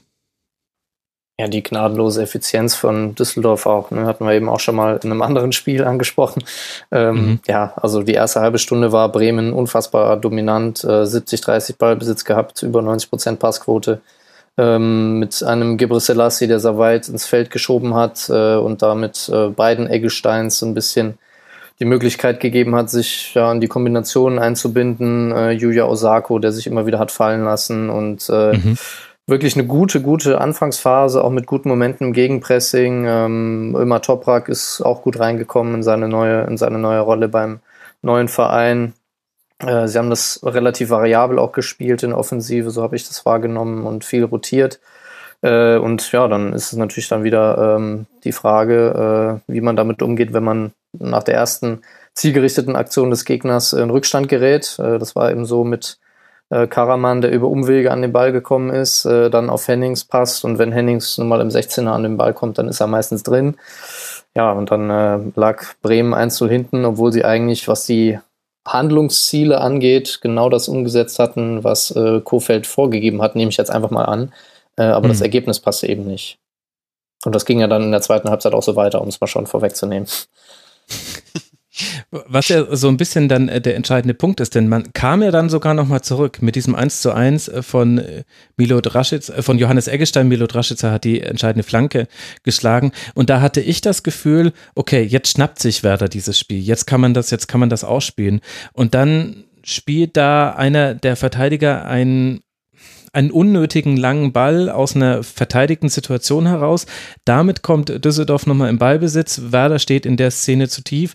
Düsseldorf macht es dann auch sehr gut. Also das ist dann Baker, der einen einen Ball auf Tommy spielt, der direkt abliegt auf Karaman, 2 zu 1, Pavlenka sieht auch nicht ganz gut aus. Aber das, David, hat mich total überrascht, weil das hat man von Werder jetzt eigentlich länger nicht mehr gesehen. Also ein bisschen habe ich mich so erinnert an das, an das Nürnberg-Auftaktspiel in der letzten Saison, wo es wo es auch eher eigene Fehler waren, die dann zum, da war es immer nur ein Gegentreffer geführt hat. Ja, Tatsache. Und ich würde sogar, also du hast jetzt das 2-0 oder das, das 2-1 so von mhm. Karaman angesprochen. Ich würde aber sogar das ähm, Tor von Hennings auch noch auf die Liste addieren. Ja. Denn auch da war es ja, wenn auch anders, ähm, nämlich mit hochstehenden Aufbaufehlern so, dass wer da das Tor eigentlich selbst macht. Ich glaube, Shahin ähm, sorgt für diesen Abpraller, ist dann sowohl in der Reaktion als auch im Antritt zu langsam, um danach zu kommen. Aber es ist auch niemand zur Konterabsicherung da gewesen. Und so ähm, entsteht aus so einer eigentlich einfachen Situation dann ein riesiger Raumgewinn für den Gegner. Ja, beim Tor von Karaman war es dann verkehrte Welt. Werder steht zu tief, aber auch macht da auch den Fehler selbst. Und ähm, ja, ich glaube auch das 3-1 muss nicht passieren, wenn man konzentrierter herangeht. Klar, Standardsituationen sind immer noch mal irgendwo ein eigenes Game. Aber ähm, ja, ich weiß nicht genau, worauf ich das jetzt schieben soll. Ob das, äh, wir haben den, wir haben das heute Abend schon mehrfach bemüht, einfach die früh, äh, die frühe Phase der Saison ist, dass wer da noch nicht ganz, ganz drin war. Ähm, ja, aber da waren eine Reihe von Ungenauigkeiten und Unkonzentriertheiten im Spiel, übrigens aber auch in der Offensive. Ja. Werder hat nun natürlich mhm. über 20 Torschüsse abgegeben, klar. Aber ähm, gerade in der ersten Halbzeit war da wahnsinnig viel ähm, schlechte Raumabstimmung. Osako war natürlich sehr, sehr bemüht, war überall, aber er war eben auch überall und oft nicht dort, wo er hingehört. Ähm, es ist ein großes Übergewicht auf dem rechten Flügel entstanden, mit teilweise beiden Eggesteins, ähm, zum Teil Osako, ähm, Gebre Selassie, der fast einen zweiten Rechtsaußen gespielt hat aber das dann auch wiederum zu viel Unpräzises, äh, so ein bisschen alibimäßig in den Strafraum gehauen worden von der rechten Seite. Ähm, da hätte Werder eigentlich schon mit ein, zwei Toren mindestens rausgehen müssen. Und dann ähm, kannst du dir vielleicht auch mal so einen Aufbaufehler erlauben. Mhm. Wenn auch nicht vielleicht zwei direkt nacheinander. Also alibimäßig, äh, da sprichst du von der ersten Halbzeit, David. Ja, ja, nur von der ersten okay. Halbzeit, mhm. genau. Es war auch da so ein bisschen verkehrte Welt, wie bei den beiden ersten Gegentoren. Zuerst haben sie die Abschlüsse nicht gefunden durch äh, ungenaue Abspiele und dann waren letztlich die Abschlüsse da, aber die dann zu ungenau. Also ein Spiel, das Fans, glaube ich, einige Haare kosten wird. Ja, vielleicht so mit der eindeutigsten äh, Chance Davy Klaassen, der einen Abpraller, da lässt Zachary Steffen, der sehr gute Torhüter von Fortuna Düsseldorf, mal einen Ball prallen. Klaassen ist zur Stelle und schiebt ihn am Tor vorbei in der 67. Minute. Das hätte das schnelle 3 zu 2 sein können und dann wäre noch Zeit gewesen für mehr ist so ein bisschen sinnbildlich dafür.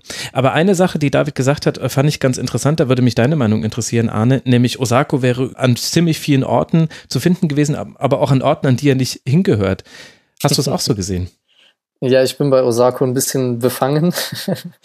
äh, Triggerwarnung. Äh, ja, also Yuya Osako, äh, ich glaube, man muss mal durchgehen, welche Position er gespielt hat in diesem Spiel. Also er hat angefangen als Stürmer, als Zentrumstürmer, äh, neben Rashica und Eggestein. Okay, gut, dann äh, wurde dann im Verlauf des Spiels ähm, gewechselt. Dann ist er dann eine Position zurück, als dann Füllkrug kam, weil er äh, natürlich ein ganz anderer Stürmertyp ist, eher ein Keilstürmer, der die Bälle festmacht, der stark in der Luft ist. Das heißt, Osako so ein bisschen als Satellit um ihn herum.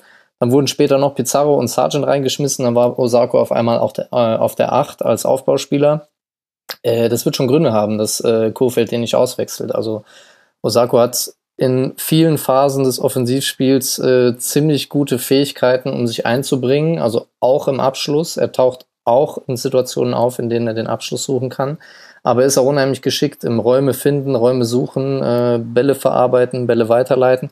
Deswegen äh, kannst du ihn auch bedenkenlos irgendwann auf der Acht äh, einsetzen. Das hat er beim FC auch gespielt. Das hat er jetzt mit Bremen gespielt. Also diese, diese schwimmende Rolle, die er hat, äh, ich glaube, das ist auch durchaus beabsichtigt. Also ich glaube nicht, dass er jetzt ähm, da der Spieler ist, der im 16er lauern muss und die Bälle äh, verwandeln soll, sondern ich glaube, er soll sich wirklich an den Kombinationen beteiligen. Mhm. Und äh, mhm. jetzt komme ich zurück zu meinem Eingangssatz. Ich bin befangen, das macht er sehr, sehr gut. Wobei, da ja, kann ich als Neutraler sagen, ich fand auch, dass er es sehr gut gemacht hat. Vor allem, er war anspielbar. Ich glaube, also Osako hat sich ja bewusst fallen lassen, oft in den Zehnerraum oder den Achterraum. Und es ist jetzt eigentlich egal, ob man dann sagt, er war eine falsche Neun, er war eine echte Zehn oder er war ein halber Achter. Völlig egal. Er war Yuya Osako. Aber vor allem, er sollte anspielbar sein, weil das ist ja das Element, was mit Max Kruse äh, weggegangen ist von Werder Bremen, dass du im vorderen Angriffsdrittel oder im, im mittleren, im neutralen Drittel die Anspielstation Max Kruse hattest, der so ein bisschen unberechenbar für den Gegner manchmal da aufgetaucht ist und deswegen dann auch nicht markiert war. Und das hat Osako super gemacht, hatte 60 Ballkontakte, hat ähm, drei erfolgreiche Dribblings gehabt, viele Dinge vorbereitet, das hat mir gut gefallen. Vielleicht ist es auch gar nicht Osako, um ihn ein bisschen in Schutz zu nehmen, der da vier Rollen gleichzeitig spielen muss oder soll, sondern dann vielleicht das, das Fehlen eines klassischeren Zielstürmers ähm, ja, ja, das hat man ja gesehen, als Füllkrug dann reinkam, fand ich. Also genau, zum einen eine genau, brutale genau. Kopfballstärke, also hat es in 25 Minuten sieben Kopfballduelle gewonnen, aber, und das ist dann das Manko, was vielleicht auch erklärt, warum hinten raus dann nichts mehr ging für Werder, er hatte nur eins dieser Kopfballduelle im gegnerischen 16er, also die waren, die anderen waren alle außerhalb des 16ers, aber es war eine andere Präsenz da, als mit Füllkrug fix jemand zwischen Eihahn und Hoffmann stand und die beiden sich dann auch entscheiden mussten, wer übernimmt jetzt und dann kam noch jemand mit reingelaufen in 16er. Das ändert schon nochmal die Statik im Spiel, finde ich. Ja. Ja, und Füllkrug, ich schaue mir gerade seine, seine Heatmap an, hat sich tatsächlich auch nur zentral in diesem, äh, ich, ich sag jetzt mal Mario Gomez-Raum aufgehalten, während eigentlich. Das Abseitsland. Wow. genau. Also außer der Gegner steht so tief wie jetzt, aber häufig ist genau. das das Abseitsland. Genau, während alle anderen ähm, Spieler so ein bisschen um diesen Bereich herumgespielt haben. Ähm, ja. Vielleicht lag darin das Problem. Ja, beziehungsweise Problem würde ich jetzt dann sogar in, in, Anführungszeichen setzen. Also wir, wir haben ja schon ganz gut, finde ich, rausgearbeitet. Werder hat viel richtig gemacht, hatte Pech in einzelnen Situationen, Dinge haben auch funktioniert. Also Toprak zum Beispiel war auch eine Bereicherung für die Innenverteidigung, aber ähm, auch beim 0 zu 1 zum Beispiel sieht er nicht ganz nicht ganz glücklich aus, hatte auch mit äh, Atembeschwerden zu kämpfen. Ich finde aber, ein Aspekt darf jetzt auch nicht untergehen. Also Werder hat ein gutes Spiel gemacht und dennoch verloren. Ich finde aber, dass auch Fortuna Düsseldorf ein herausragend gutes Spiel gemacht hat. Und nicht nur, weil man vorne so effizient war und weil man hinten einen so guten Torhüter hatte, sondern ich fand, dass Düsseldorf im Rahmen seiner Möglichkeiten Bremen schon auch Dinge weggenommen hat, die Bremen sonst auszeichnet. Zum Beispiel Tempo. Es gab ganz wenige Tempoangriffe von Werder, sondern die waren oft aus einer statischen Grundposition heraus. Und da würde ich an der Stelle eigentlich ganz gerne nochmal auf den Gegner verweisen, denn Zufall war das jetzt auch nicht, dass die Fortuna da gewonnen hat. Ja, würde nee, ich mich anschließen. Ähm, ein sehr starkes Zentrum, glaube ich, mit Hoffmann, Eihahn äh, in der Viererkette, Morales und Baker, der sein erstes Spiel gemacht hat in der Bundesliga. Wirklich komplett überzeugend, ähm, sowohl defensiv als auch offensiv. Der gute Ball vom 2-1 bleibt natürlich in Erinnerung, ähm, aber auch sonst viele Bälle abgelaufen, äh, gut antizipiert und dann mit einfachen, ja, einfach ähm, einen Ballkontakt weitergespielt äh, und das ähm, war auch gut gecoacht, glaube ich, zumindest äh, so ein bisschen die Reaktion auf die rechte Seite von Bremen mit Gibris Selassie, der da eine höhere Rolle einnimmt und viel marschiert. Äh, wenn du dann natürlich einen Markus Suttner auf die linke Defensivseite noch stellst, zusätzlich zu Gieselmann, dann ist es natürlich auch ähm, gut antizipiert äh, durch das Trainerteam. Ja, also da kannst mhm. du dann auch so eine, so eine Seite schon mal ein bisschen einbremsen, wenn du dort zwei Spieler hast, die in erster Linie defensiv denken. Ja, Baker hat mir auch äh, sehr gut gefallen. Erik Tommy fand ich war wieder so ein bisschen eher der Augsburger Erik Tommy und der ganz frühe VfB Stuttgart Erik Tommy. Also ich glaube in den ersten zwei Spielen beim VfB hat er auch äh, sehr gute Leistung gezeigt, dann auch schnell verletzt gewesen. Aber ich fand, das war auch nochmal was Gutes. Und dann muss man dazu sagen, also du hast vorhin gesagt, Arne Hennings, wenn er im Strafraum den Ball hat, dann ist er eigentlich immer drin Ganz kurz habe ich überlegt, ob ich einschreite, aber dann war ich mir gar nicht so sicher. Denn zumindest in diesem Spiel war es halt wirklich so, dass halt einfach die Fortuna aus ihren Chancen fast alles gemacht hat. Man hatte noch die Chance auf ein 4 zu 1. Das ziehen wir jetzt mal großzügig ab. Man darf auch einmal eine Szene liegen lassen. Das war Hennings in der 66. Minute. Da hat Pavlenka Stimmt. gut gehalten. Stimmt. Aber ansonsten auch einfach von, auch von der Offensive von Fortuna eine blitzsaubere Leistung. Ja, ich fand es auch gut, dass sie, obwohl natürlich die Rollen klar verteilt waren, ähm, Fortuna hat so ein bisschen das, das Spiel der letzten Saison aufgegriffen, warum auch nicht, es war ja erfolgreich. Ähm, mit, mit relativ vielen, mit einer tiefen Endverteidigung, mit langen Bällen, schnellen Kontern eben so den klassischen, den klassischen Underdog-Fußball zu praktizieren. Ähm, das haben sie wieder aufgegriffen. Aber du musst natürlich, und das war zum Beispiel was, was ähm, Union heute völlig gefehlt hat, dann auch konsequent zwei, drei Leute haben, die die Laufwege machen, die die Bälle annehmen. Und das haben ähm, Tommy mhm. zum Beispiel, äh, ja, Hennings als Endverwerter, aber auch Karaman heute echt gut, konsequent, mutig gemacht. Entsprechend ähm, ist es jetzt auch nicht unverdient, dass das belohnt wurde. Absolut. Nochmal zu Hennings. Äh, ich, ich hatte das Glück, Fortuna Düsseldorf ein bisschen im Trainingslager zu verfolgen, äh, im zweiten jetzt in Österreich. Und ich kann mich da an eine Einheit erinnern, da gab es zum Ende dann äh, ja eine, eine, Übungsform mit vielen Abschlüssen und da hat er die Dinge halt einfach reihenweise weggemacht. Das war Wahnsinn. Also im 16er, wahrscheinlich rührte daher mein Urteil, dass er die alle wegmacht. Äh, das war jetzt im Spiel natürlich gegen Bremen nicht so, aber grundsätzlich hat er die Qualität. Absolut. Und solche Sätze fallen auch, glaube ich, nur im Rasenfunk. Ich hatte im Sommer das Glück, im Trainingslager von Fortuna Düsseldorf sein zu dürfen. Damit ist die Zielgruppe festgelegt. Ich glaube es allerdings auch. Ganz, ganz großartig, Arne. Für Fortuna Düsseldorf geht es jetzt weiter zu Hause gegen Leverkusen und dann bei Eintracht Frankfurt. Werder Bremen seinerseits reist jetzt nach Hoffenheim und empfängt dann zu Hause den FC Augsburg. Und mit Leverkusen, also dem nächsten Gegner von Düsseldorf, haben wir auch die nächste Partie schon mal erwähnt, über die wir jetzt sprechen wollen. In einer sehr turbulenten Spielgestaltung schlägt Leverkusen Paderborn mit 3 zu 2. Eine Halbzeit lang tanzt der Aussteiger Leverkusen zum Teil ganz schön auf der Nase herum. Dann bekommt Leverkusen das Spiel besser unter Kontrolle und erzielt dann das Tor zum ersten Dreier der Saison. David, was würdest du denn aus Leverkusener Sicht aus dem Spiel mitnehmen? Mehr Positives oder mehr Negatives? Oh, schwer zu sagen. Ich würde sagen 50-50, denn Paderborn hätte das Spiel stellenweise tatsächlich auch in eine andere Richtung kippen lassen können. Und hm. ich glaube auch, dass es da wirklich nur Nuancen gewesen sind, die dazu geführt haben, dass Leverkusen am Ende als Gewinner hervorgeht. Ähm, ja, entsprechend würde ich als Leverkusener Fan genauso ähm, ja, emotional gestimmt sein, wie ich es als Dortmunder Fan damals unter Peter Bosch war, nämlich aufgewühlt einfach. ähm, Emotional angefasst, ja. ja, an, genau, angefasst, angefasst. Ähm, denn gerade die Phase nach dem ähm, zweiten Paderborner Tor, und da schrieben wir ja, glaube ich, erst die 26. Minute oder sowas, mhm. da hatte ich das Gefühl, dass jetzt mit jedem nächsten Angriff, egal von wem, ein Tor fallen könnte. Und tatsächlich war es auch so, dass die beide wie äh, warme Messer durch Butter da durch die, durch die Halbräume marschiert sind. Eben auch Paderborn. Und das ist dann äh, was, was Leverkusen eigentlich bei seinen Ambitionen nicht passieren darf. Ähm, und dass dann nicht eben noch ein Tor gefallen ist. Man hat ja spätestens bei dem 1-0 gesehen, dass sie die Paderborner Spieler haben, die echt über überragende Abschlussqualitäten verfügen. Michel da eiskalt, mhm. fantastisch. Ähm, da hatte Leverkusen auch ein Stück weit Glück, dass das nicht noch, äh, ich sag mal, routinierter, souveräner ausgespielt wurde von Paderborn, sonst hätte es auch ruckzuck 2-3 stehen können. Ja, und ähm, Leverkusen hat ja dann bis zur 70. tatsächlich gebraucht, um wieder ähm, wieder ein Tor zu erzielen. Stellen wir uns vor, das hätten zwei sein müssen. Ich glaube, da wäre es am Schluss schon sehr brenzlig geworden.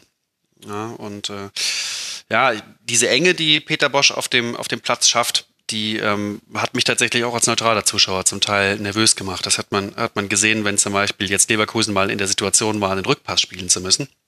Ja. Dass sie da es gar nicht geschafft haben, wegen dieser extremen Enge überhaupt einen Raum gewinnen oder halt eine Entlastung daraus zu generieren, weil sie sich selbst und dann eben auch den eigenen Deckungsschatten und Gegnern so auf den Füßen standen. Das ist der Wahnsinn. Ich hätte das jetzt äh, gar nicht so negativ gesehen, gerade wenn wir jetzt mal bei diesem Punkt bleiben, das hinten rum. Ich bin aber auch vorgeschädigt. Ja, das, das kann sein. Also da habe ich auch, da, da habe ich dann gleich noch einen anderen Punkt, den man ansprechen kann. Aber lass mal kurz beim Spielaufbau bleiben, denn ich fand also der Aufbau, den Leverkusen gespielt hat, das war aus einer Dreierkette heraus mit Wendell, Bender und Tar und dann davor zwei mit Aranquis und Baumgartlinger und noch breiter postiert dann Bailey und Bender. Das war so ein bisschen so ein 3-2-2-3, beziehungsweise die Dreierreihe vorne hat sich auch manchmal ein bisschen aufgelöst und fallen lassen. Und ich hatte den Eindruck, dass man da schon eigentlich relativ geduldig war. Also man hat so lange in dieser Dreierreihe plus Radetzky den Ball hin und her gespielt, bis ein vertikaler Pass möglich war. Da ist dann auch mal manchmal Havertz entgegengekommen. Und wenn dieser Pass möglich war, dann hat man ihn aber auch gespielt. Und ich fand das, das hat jetzt vielleicht auch, weil ich neutraler Zuschauer bin, aber für mich hatte das eine große Ruhe und hat auch dann in Teilen ganz gut funktioniert. Dass sowas auch mal schief geht, gerade am Anfang einer Saison, ist klar. Aber ich fand eigentlich, dass Leverkusen da auch schon ganz gut drauf vorbereitet war, was kommen würde. Also Paderborn stand ihnen halt einfach mit fünf Mann im Anlaufen relativ auf den Füßen. Aber Leverkusen hat einfach den Ball so lange laufen lassen, bis irgendjemand im vertikalen Raum frei war und dann haben sie versucht, dahin zu spielen. Ja, es ist interessant, wie die Meinungen da auseinandergehen ähm, zu diesem Spiel. Also Grundsätzlich muss ich erstmal sagen, ich sehe Peter Boss nicht so kritisch, ganz im Gegenteil. Ähm, ich befürworte das sehr, diese Herangehensweise. Und äh, bei ihm war es jetzt ja so, dass er nach dem Spiel darüber gesprochen hatte, dass er unzufrieden gewesen sei mit dem Spiel und dass er sagte, äh, es gibt so drei, vier schlechte Spiele pro Saison normalerweise und das war eines davon. Und wir reden immer viel über, über Handlungsziele und Ergebnisziele. Das habe ich, glaube ich, eben schon mal angesprochen. Und ähm, Leverkusen gewinnt das Ding. Jeder sagt ja, okay, war ein spektakuläres Spiel, drei Punkte, alles top.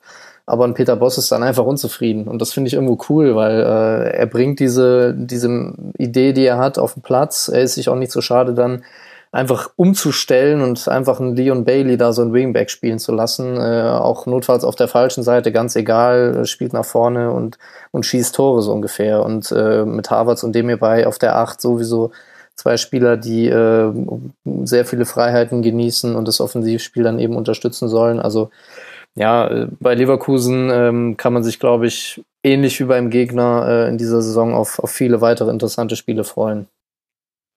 Also ich will auch grundsätzlich den, den Spielstil nicht kritisieren. Das ist ja wahnsinnig, wahnsinnig spannend. Und tatsächlich, wenn es gelingt, und es gelingt ja in der Mehrheit der Fälle, ähm, Leverkusen hat eine Top-Rückrunde unter Bosch gespielt, dann ist es wahnsinnig schön anzuschauen, gar keine Frage. Ähm, ich glaube nur, dass es, und das mag dann auch der Frühphase der Saison geschuldet sein, wenn mal eine Aktion schief geht, natürlich eher gegnerische Konter begünstigt. Jetzt ist da auch natürlich mit Paderborn eine Mannschaft gewesen, die da sehr wehtun kann in solchen Momenten. Hm. Aber dass es ähm, gegnerische Konter oder Kontermannschaften begünstigt, deren Spiel, wenn du dann halt ähm, aus einer krassen eigenen Raumüberladung raus den Ball verlierst und dann dahinter halt 20 Meter Platz sind. Weil die Situation hattest du schon noch ein, zwei Mal. Das passiert so aus der Natur der Sache heraus. Das war das erste Saisonspiel. Was soll's? Das ist halt dann so ein bisschen äh, die Frage, was, was meint Peter Boss, wenn er sagt, er war deswegen unzufrieden mit der ersten Halbzeit, weil Leverkusen keine Kontrolle hatte und einen offenen Schlagabtausch zugelassen hat. In der zweiten Halbzeit war Leverkusen dann wesentlich ruhiger am Ball und auch kompakter und da ist dann auch für Paderborn gar nicht mehr so viel geschehen. Also mhm. in der zweiten Halbzeit waren es ähm, 8 zu 2 Abschlüsse pro pro Leverkusen und nur 27 Prozent Ballbesitz äh, für Paderborn, wobei Ballbesitz wollten sie ja gar nicht haben in diesem Spiel. Und dann glaube ich aber, wenn wir jetzt quasi bei diesem Kontrollpunkt bleiben, also was hat Peter Bosch da gefehlt, dann ist es ja, glaube ich, nicht, dass man eben die Seiten überlädt und dass man bestimmte Räume mit Spielern fast schon flutet und, ähm, und auch immer versucht, den vertikalen Pass zu spielen, denn das ist seine, seine Spielphilosophie. Ich vermute, dass das Gegenpressing einfach nicht gepasst hat. Also Paderborn hatte eben die großen Chancen, hatten sie vor allem mit vertikalen, also einmal dieser Baumgärtlinger Fehler vom 1 zu 1, okay, gut, geschenkt, das war jetzt einfach ein individueller Fehler, wurde gnadenlos gut ausgenutzt von Sven Michel. Michel, äh, großes Kompliment, äh, super ausgenutzt, okay, Haken dran. Aber dann äh, vor allem die weiteren Szenen, die es gab, die hatten ja immer damit zu tun, dass äh, vor allem Tar, manchmal auch äh, Bender und Wendell in Laufduelle in hohem Tempo gegen Gegenspieler mhm. geschickt wurden, die einfach sehr schnell waren. Also Antwi Ajay hat ein unglaublich gutes Spiel gemacht, hat äh, gerade Jonathan Tah mehrmals auf dem falschen Fuß erwischt. Und im Grunde ist es da dann so, wenn ein Spieler so schnell ist und dann auch einen Geschwindigkeitsvorteil gegen seinen direkten Gegenspieler hat, dann kannst du ja eigentlich eine Kontrolle darüber nur haben, indem du den Pass nicht zulässt, der auf diesen Spieler gespielt wird. Und ich glaube, da müsste man halt über Gegenpressing spielen, äh, sprechen, was in der ersten Halbzeit nicht so viel geklappt hat, denn dass Leverkusen hoch steht und solche Pässe möglich sind, das lässt sich ja, also das, das ist ja Teil des Kompaktseins, dass man eben den Raum mhm. dicht macht. Genau, und ähm, ich weiß nicht, inwieweit das jetzt äh, ein Riesenanhaltspunkt ist, aber ich fand es auffallend, dass ähm, Leverkusen nur 50 Prozent der Zweikämpfe gewonnen hat. Das war sicherlich gerade gegen Paderborn ganz anders geplant. Und ähm, wenn du dann siehst, dass beide Mannschaften parallel dazu, ich glaube, 123 Kilometer gelaufen sind, dürfte der Spitzenwert dieses Spieltags sein.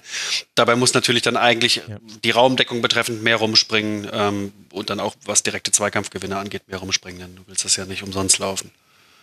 Genau, also Paderborn mit der äh, größten Laufleistung an diesem Spieltag, 123 Kilometer und direkt danach Leverkusen mit 122,8. Also runden wir mal auf beide 123 Kilometer. Daran lag es nicht. Und trotzdem, Arne, hatte dann Paderborn in der zweiten Halbzeit wesentlich weniger Szenen und hat und stand auch bei diesem 2 zu 3, was dann letztlich Kevin Volland veredelt hat, aber es wurde eigentlich eingeleitet mit einem Pass von Harvards, der einmal Wendell völlig freistellt und der muss nur noch reinlegen und Volland den Fuß hinhalten. Da stand Paderborn auch sehr offen. Was hat sich denn da deiner Meinung nach verändert im Vergleich zur ersten Halbzeit? Ein bisschen Intensität hat, glaube ich, gefehlt so im Anlaufen. Ähm, vielleicht auch in der Überzeugung, so die Bälle wieder gewinnen zu wollen, äh, nach der Halbzeit vielleicht. Ähm, das war dann eher reaktiv. Also Strodig und Hünemeyer haben dann eben sehr erfahren und sehr abgeklärt äh, dann von hinten raus äh, organisiert und eben dann Bälle geklärt. Und äh, wenn eben auch Kiasula dann nicht in die in die Situation kommt, wo er wirklich sich befreien kann und mal durch ein Dribbling oder eine Körpertäuschung äh, einen aussteigen lässt und dann äh, mit einem gezielten Pass den Konter einleiten kann, dann ist es eben schwierig, dass Paderborn dann auf lange Sicht äh, den, den Druck von Leverkusen äh, weghalten kann.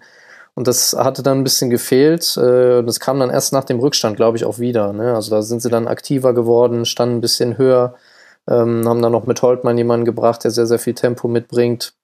Mhm. Noch mit, mit Susa kam dann noch jemand, äh, der auch durch seine Antritte gleich ein bisschen ähm, Furore noch äh, geschaffen hat. Aber ja, ich meine, worüber reden wir? Also wir haben äh, Paderborn als Mannschaft, die eine klare Überzeugung hat, äh, aber die Spieler, die dort spielen, bei allem Respekt vor diesen Spielern, äh, die sind jetzt nicht die Spieler, die jetzt über die immense Bundesliga-Erfahrung verfügen. Und dafür machen sie es einfach extrem gut. Dafür war das auch in der zweiten Liga schon wirklich gut, äh, denn wir müssen uns mal anschauen, was für Spieler da verpflichtet werden. Mamba aus der dritten Liga, äh, Pröger vor ein paar Monaten, äh, also auch schon in der zweiten Liga aus einer unteren Klasse geholt. Und äh, von daher ist das äh, aller Ehren wert, dass Steffen Baumgart mit seiner Überzeugung da die Mannschaft mitnimmt und äh, da so eine, so eine kompakte und schwer zu spielende äh, Truppe jetzt beisammen hat. Ja, das kann man, denke ich, so stehen lassen. Und kleine Randnotiz noch, wir hatten wieder den Fall Lars Bender mit einer Kopfverletzung, spielt noch die Halbzeit zu Ende, war, glaube ich, eine Viertelstunde, die er noch auf dem Platz stand, wurde dann zur zweiten Halbzeit hin ausgewechselt.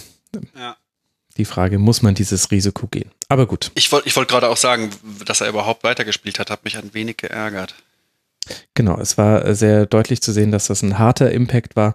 Aber gut, so ist der Fußball noch aufgestellt. Es ist ja nichts äh, Schlimmeres passiert. Aber an der Stelle, und man, man hat es auch ein bisschen gesehen, ich weiß jetzt nicht, ob es äh, da dran lag, aber das war die beste Paderborner Phase. In der Zeit hatten sie die Chancen, um eben vielleicht sogar aufs 3 äh, zu 2 zu stellen. Das, was Arne ja vorhin schon impliziert hat, als er gemeint hat, na, wenn da noch ein Tor gefallen wäre, dann hätte Leverkusen schon zwei machen müssen in der zweiten Halbzeit. Wer weiß, ob das geklappt hätte.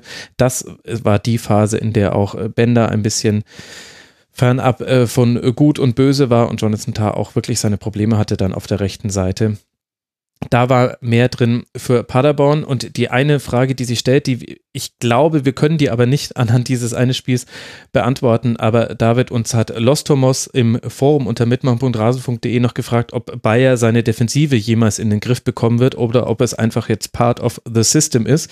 Er zitiert noch, dass es lediglich 3 zu 0 Spiele seit Anfang Februar gab für Leverkusen. Ja, ja, ich glaube nicht, dass ähm, die sehr, sehr wilde erste halbe Stunde dieses Spiels Part of the System sein wird. Ich glaube aber schon, dass ähm, Peter Bosch, und das finde ich ja grundsympathisch und auch irgendwo richtig ähm, aus einem strategischen Blickwinkel, darauf zählt, dass er das eine oder die zwei oder drei Tore mehr macht mit seinem Team. Ähm, insofern würde ich jetzt nicht damit rechnen, dass Leverkusens äh, Gegentore dramatisch nach unten gehen. aber das muss ja nicht zum Schlechten sein. Ja, ich glaube, eine unangenehme Wahrheit, die da ausgesprochen wurde, die aber vielleicht gar nicht so unangenehm sein muss. Lassen wir es einfach äh, dabei bewenden. Für Leverkusen geht es jetzt äh, dann weiter in Düsseldorf, wie vorhin schon angesprochen, und dann zu Hause gegen Hoffenheim und der SC Paderborn wird jetzt äh, zu Hause den SC Freiburg empfangen, bevor es dann nach Wolfsburg geht. Und nach Wolfsburg ging es auch für den ersten FC Köln. Der ist wieder da und startet mit einem 1 zu 2 bei eben jenem VfL Wolfsburg mit dem neuen Trainer Oliver Glasner. Arnold sorgt mit einem wunderbaren Volley-Schuss für das 1 zu 0. Weghorst kann dann einen draufsetzen und Teroddes Anschlusstreffer kommt letztlich einfach zu spät. Arne, bevor wir gleich länger über den ersten FC Köln sprechen wollen, lass uns mal, auch wenn es dir vielleicht schwerfällt, mit Wolfsburg beginnen. Wie hat dir denn der VfL gefallen? Also ich glaube, es ist zu erkennen, was äh, Glasner vorhat mit seiner Mannschaft. Ähm, die 3-4-3-Grundordnung wird ja der Standard werden. Das Gegenpressing wird auch der Standard werden. Äh, die Frage ist, wie lösen sie es äh, im Aufbauspiel? Wie lösen sie es äh, so, dass sie die erste Linie überspielen und die Achter oder Sechser, Schlager und Arnold waren es jetzt in diesem Spiel ähm, eben ja mit Bällen versorgen, damit von dort aus eben was äh, ja, initiiert werden kann. Ähm, das ist noch so ein bisschen so ein Fragezeichen, äh, was äh, jetzt sich auch durch die Testspiele ein bisschen gezogen hatte, weil ich ja das Spiel auch vorbereitet hatte und da war das ähnlich äh, mit, mit dem Ballbesitz und mit dem Spielaufbau. Ähm, mhm. Aber sonst, äh, ja, also viel Intensität auch drin, äh, typischer, typischer Gegenpressing-Trainer, würde ich jetzt mal sagen, ähm, der, da, der da durchaus auch ähm, ja, offensiv denkt und ähm, seine Mannschaft ständig Aktivität abverlangt. Und das finde ich durchaus ähm, interessant. Wie sich das jetzt natürlich auf lange Sicht gestaltet, wird man sehen. Und war dir das offensiv schon durchschlagskräftig genug? Weil so wahnsinnig viel kreiert hat ja Wolfsburg jetzt jenseits von den Toren und das eine war halt ein sehr, sehr schöner Schuss, aber vielleicht auch einer, der nicht bei jedem Versuch so reingeht. Und das andere war eine gewonnene Gegenpressing-Aktion, wo Schlager dann sehr schnell durchsteckt. Ich denke, das, das, das war wahrscheinlich so ein Glasner prototypisches Tor. Aber Wout Weghorst hat da durchaus ein bisschen Glück im Zweikampf mit Zichos, dass er da dann nochmal zum Abschluss kommt und den versenken kann. Und arg viel mehr war es jetzt ja gar nicht auf Seiten des VfL. Na, da muss man dazu sagen, nach 20 Minuten gab es eine ähnliche Szene wie beim 2 zu 0. Also hat Höger äh, den Ball verloren, wurde in die Pressingfalle gelockt und äh, da hat Schlager den Ball auch gewonnen. Und ich glaube, das war eine 3 gegen 2 Situation äh, mhm. im Zentrum, wo sie dann auf das Kölner Tor, äh, Tor zugelaufen sind und hat Schlager irgendwie die Füße nicht richtig gestellt bekommen. Auf jeden Fall hat er einen Fehlpass gespielt, ähm, hat den Ball verstolpert, aber das war auch so eine, äh, so eine ja, initiierte Szene, äh, auf die, auf die Glasner da setzt.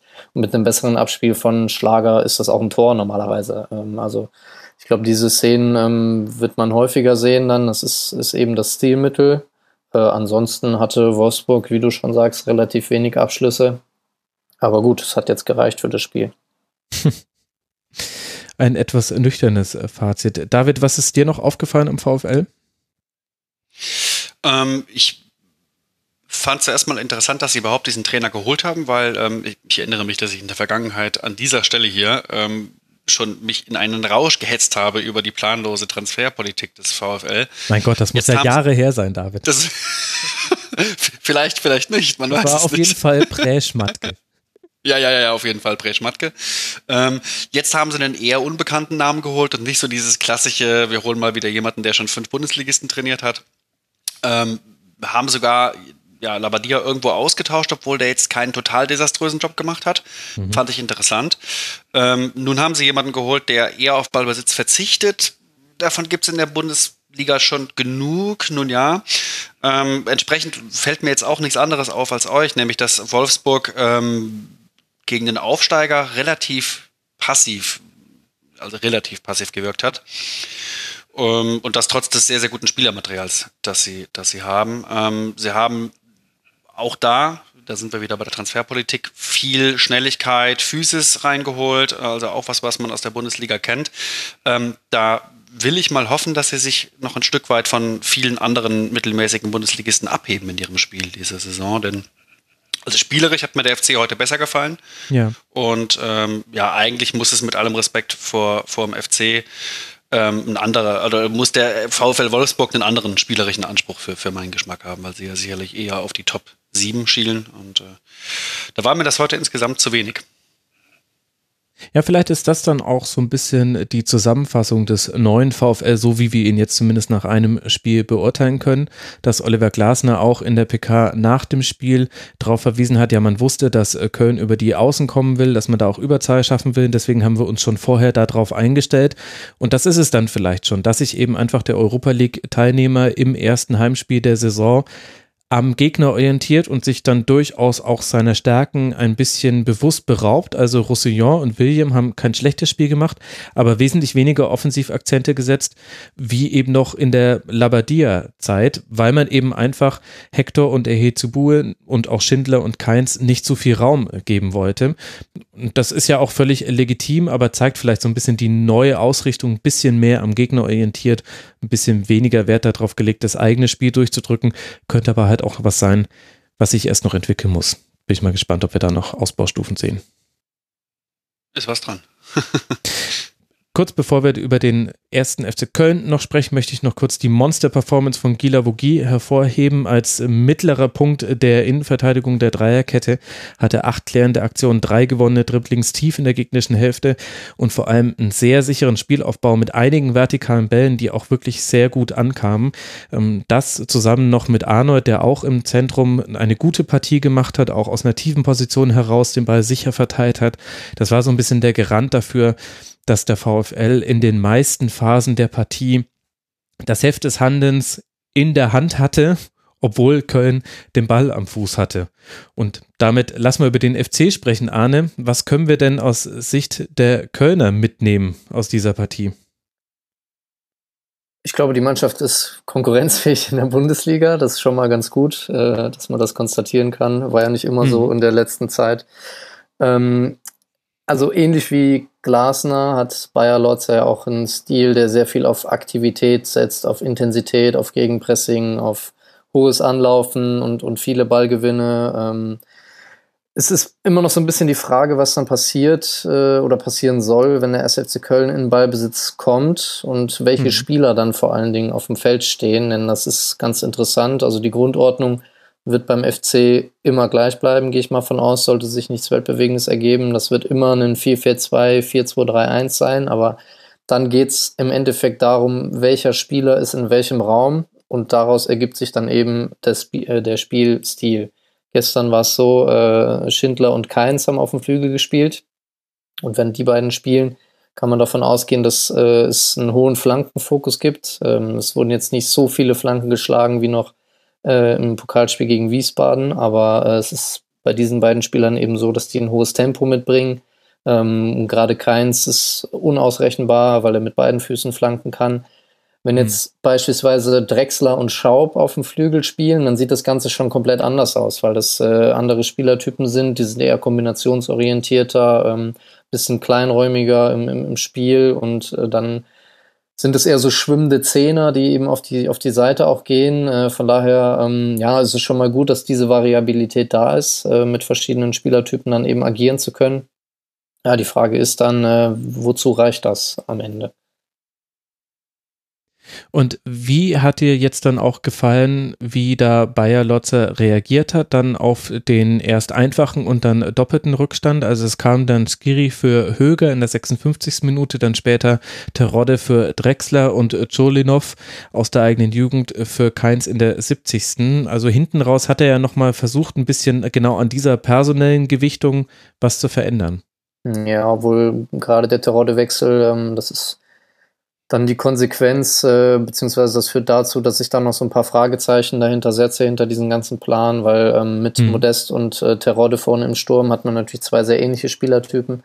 Und mhm. da fehlt es mir noch in der, in der Feinabstimmung. Äh, das war gegen, gegen Wiesbaden auch ähnlich zu beobachten. Da wurde auch mit zwei klaren Stürmern agiert und Das wird natürlich dann gefährlich, wenn beide äh, Gegenbewegungen machen, wenn sich der eine mal fallen lässt, der andere an der Absetzlinie lauert und für die Innenverteidiger dann nicht klar ist, wen nehme ich jetzt auf, äh, bleibe ich eher abwartend oder gehe ich den Weg mit und dann öffnet sich ein Raum und so. Also da fehlen mir noch so ein bisschen die, die Automatismen und, und äh, eben die Abstimmung zwischen beiden. Aber das ist auch so eine, so eine Sache für sich, äh, denn mit diesen drei Stürmern äh, geht er jetzt, geht der FC nun mal in die Saison und die müssen auch dann so blöd das klingt, irgendwo bei Laune gehalten werden. Ähm, und äh, du kannst einem Simon Terodde, der fast 30 Tore gemacht hat in der zweiten Liga, jetzt auch schwer verkaufen, dass er Reservist ist. Das kannst du einem Anthony Modest genauso wenig verkaufen, weil er äh, in zwei Jahren 40 Tore geschossen hat in der Bundesliga und auch einen Rentenvertrag beim SFC Köln hat. John Cordoba ist meiner Meinung nach in diesem System von Achim Bayerlorzer aufgrund seiner Konstitution und seiner Fähigkeiten sowieso gesetzt. Äh, das heißt, du hast, du hast eine Problematik, die sich entwickelt. Und ähm, du bringst dann Terodde, okay, hast eine andere Präsenz vorne, spielst dann auch mit zwei klaren Stürmern gegen die Dreierkette, was ja auch dann nochmal eine andere Dynamik bringt, weil Modest mhm. eben vorher alleine gegen drei war. Ähm, zu Skiri noch, äh, ich glaube, der wird langfristig sowieso äh, neben Festrate der zweite Sechser sein. Ähm, ist jetzt unter der Woche erst ins Training eingestiegen aufgrund äh, seiner Verpflichtungen beim Afrika Cup noch im Juli. Von daher ähm, ja, waren das die ersten Minuten für ihn. Äh, Cholinov, ähm, ja, auch sehr dribbelstarker Spieler, ähm, gut im Abschluss, bringt so eine gewisse Unbekümmertheit rein ähm, und ist eine weitere Option. Und äh, von daher, ja, ähnlich zu dem, was ich eben schon sagte, hat man da jetzt ähm, verschiedene Möglichkeiten, um auf Sachen zu reagieren. Das hat jetzt ähm, ja in Wolfsburg auch in der Schlussphase nicht so gut geklappt, obwohl noch das Tor gefallen ist, aber so die absolute Torgefahr ist jetzt auch nicht mehr entstanden. Und wie siehst du da den Flügelfokus? Gerade wenn wir jetzt drüber sprechen, dass er durchaus auch eine Option sein könnte, eben mindestens mit zwei Stürmern zu spielen, dann eher in einem 4-4-2. Also das hat man ja auch in der Partie gesehen. Da hat auch Ehezibue zum Beispiel, finde ich, hat Roussillon ganz gut eigentlich defensiv beschäftigt, hat vier, vier Dribblings äh, gegen ihn gewonnen. Die Anschlussaktionen waren aber dann immer noch nicht so wirklich gut. Also viele Flanken. Ehezibue hat fünf geschlagen, eine davon kam, kam an. Keins hat zehn geschlagen, zwei davon kamen an. Und auch die Passoptionen, die man hatte, haben da nicht so ganz gepasst. Wäre, also ist das vielleicht auch ein bisschen zu einfach zu verteidigen für Gegner, wenn man weiß, Köln kommt vor allem über den Flügel und über Drechsler auf der 10 zum Beispiel ging ja jetzt in Kreativitätsaspekten her wenig. Er hat Zweikämpfe gewonnen, war im Gegenpressing wichtig, hatte ja auch einen, einen Lattenball, aber die Passquote mit 46 Prozent spricht dann schon eine deutliche Sprache dafür, dass wenn der Ball in dieses Zentrum ging, der Ball dann in einem von zwei Fällen weg war. Und, und vor dem zweiten Tor kriegt er ihn auch, kriegt er ihn weggepresst, glaube ich, ne? Ja. ja. Ja, dieser Flankenfokus, äh, das ist so ein Thema für sich. Also der FC versucht natürlich schon so schnell wie möglich dann den Ball irgendwie in die gefährliche Zone zu schlagen ähm, per Flanke. Auch aus dem Halbfeld ähm, bin ich mhm. persönlich gar kein Freund von. Also Flanken an sich äh, ist natürlich dann nochmal ein eigenes Thema. Ähm, ist natürlich ein legitimer Weg, keine Frage. Auch wenn man äh, mit Modest und Terodde dann zwei sehr körperlich starke, abschlussstarke Spieler hat, ist das absolut äh, nachvollziehbar, diesen Weg zu wählen, ist aber, wie du schon sagtest, eben äh, sehr schnell ausrechenbar. Und ähm, Isibue ist eine Verstärkung auf der rechten Seite, keine Frage, bringt unheimliches Tempo mit, ähm, hat auch Bock nach vorne zu spielen, äh, ist mutig und unternehmungslustig. Aber mir fehlt's dann tatsächlich so im Übergang, äh, so, ja, aus dem, aus dem eigenen Ballbesitz tief und jetzt nicht gepresst zu werden, dann fehlt es mir dann wirklich, dass die Innenverteidiger gute Bälle auf, aufs Zentrum spielen, auf einen der beiden Sechser oder direkt auf den Zehner Drechsler, dass eben aus dem Zentrum dann eben äh, was initiiert werden kann, weil wenn du nur dich auf die Flügel fokussierst und auf die Flanken fokussierst, dann lenkt dich der Gegner dann natürlich dahin, ist aber gleichzeitig im Zentrum so massiv besetzt, dass du eigentlich gar keine Chance hast, äh, da irgendwie zum Abschluss zu kommen.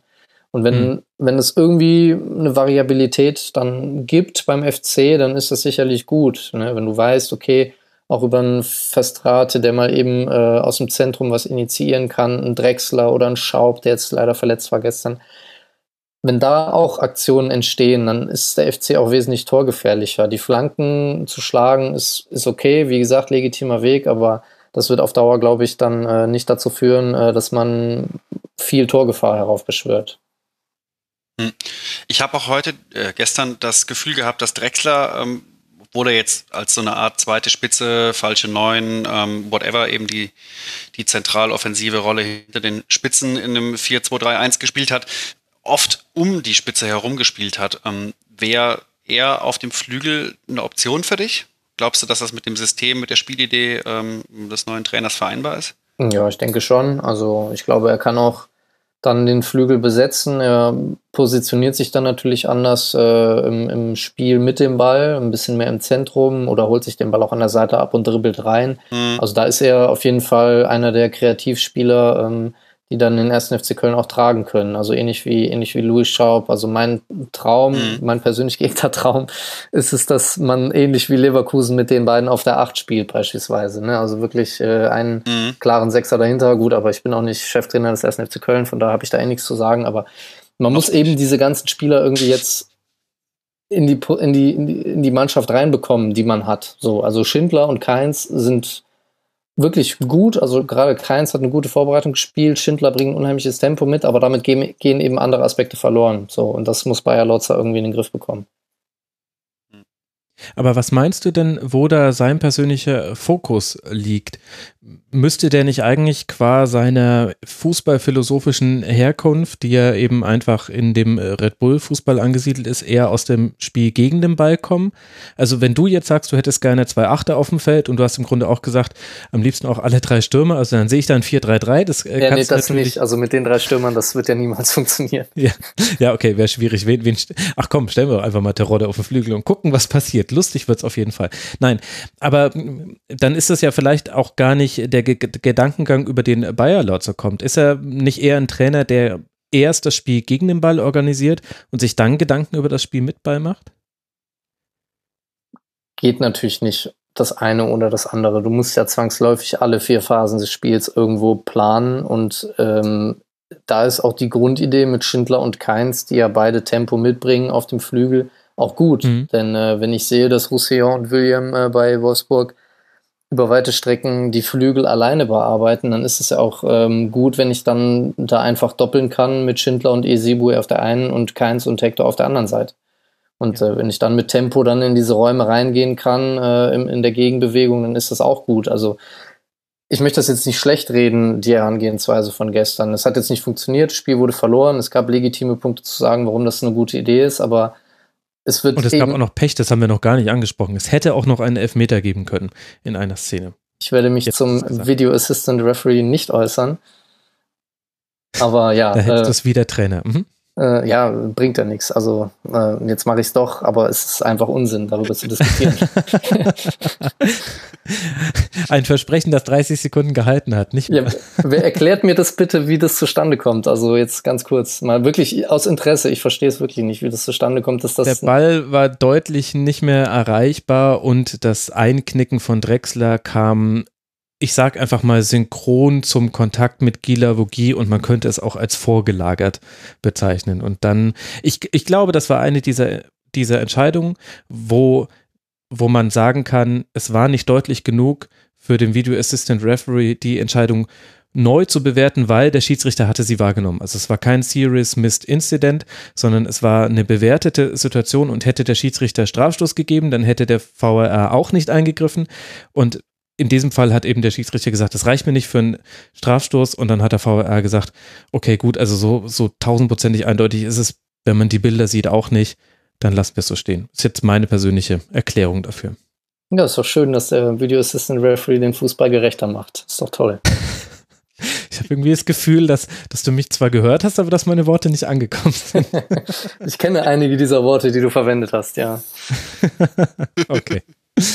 Gut, jetzt haben wir, aber das, das gehört ja zu diesem Spiel noch mit dazu. Aber dann lass mal, ich habe ja schon den, den Bogen eigentlich ein bisschen weiter gespannt und mir eben die Frage gestellt, was ist vom ersten FC Köln in der Saison zu erwarten? Was erwartest du denn vom FC?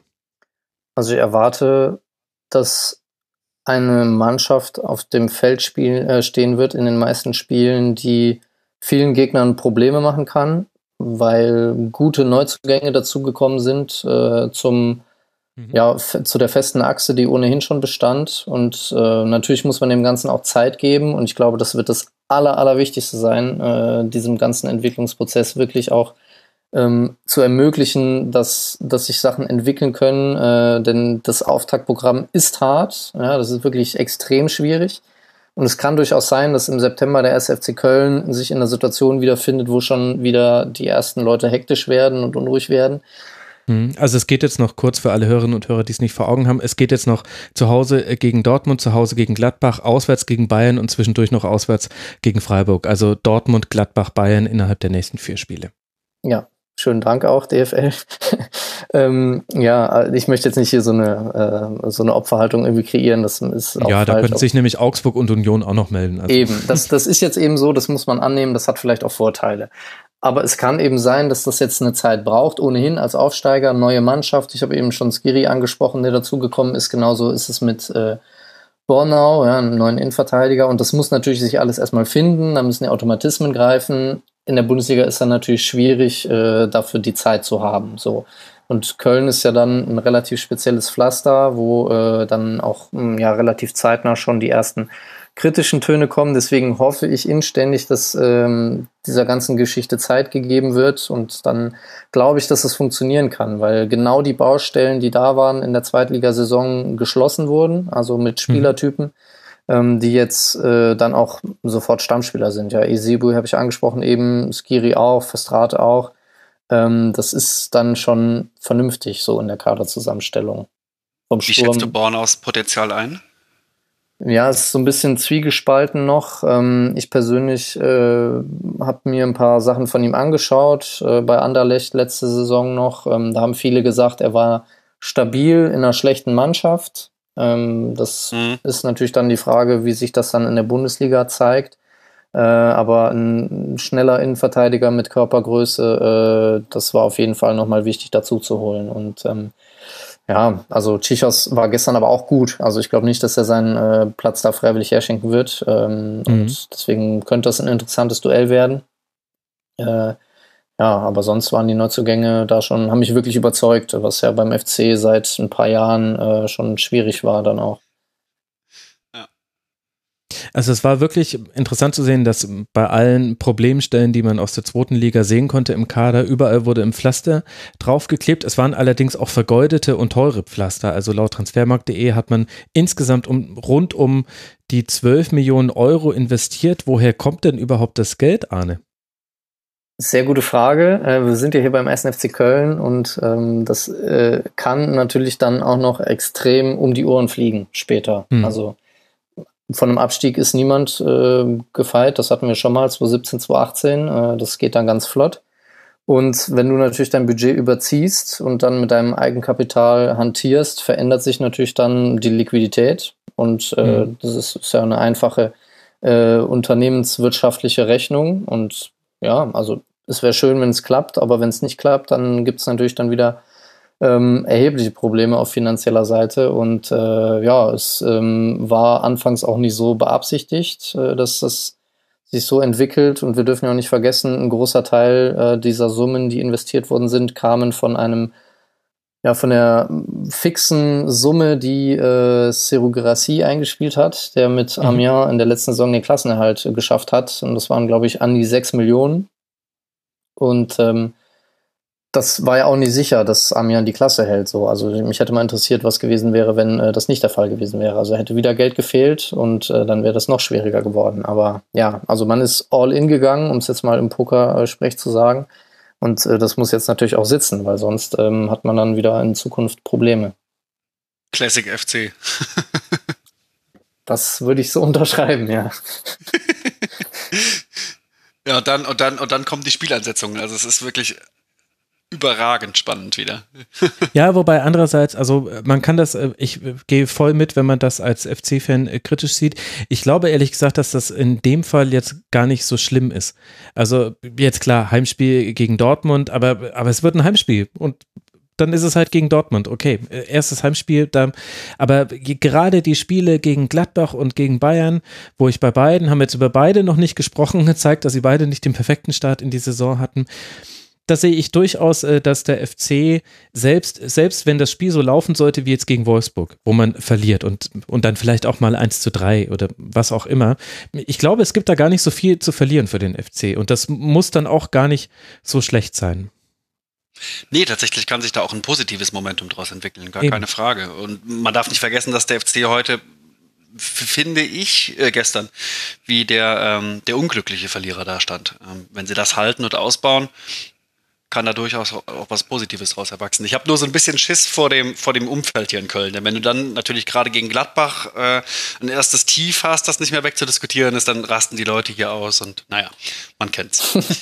Aber wird es wirklich so sein? Ist es nicht einfach nur das Klischee? ich, ich, ich glaube und hoffe nicht, aber also du meinst das Umfeld? ja. Also ich kenne es nicht anders. Deswegen wüsste ich nicht, wo ich jetzt eine andere. Na, wir hatten ja mal diese kurzen zweieinhalb Jahre, nee, waren es drei Jahre unter Peter Schöger und Schmatke und dann ging es so langsam dahin. Aber da hatten wir das doch schon mal. Also das heißt ja, dass es geht.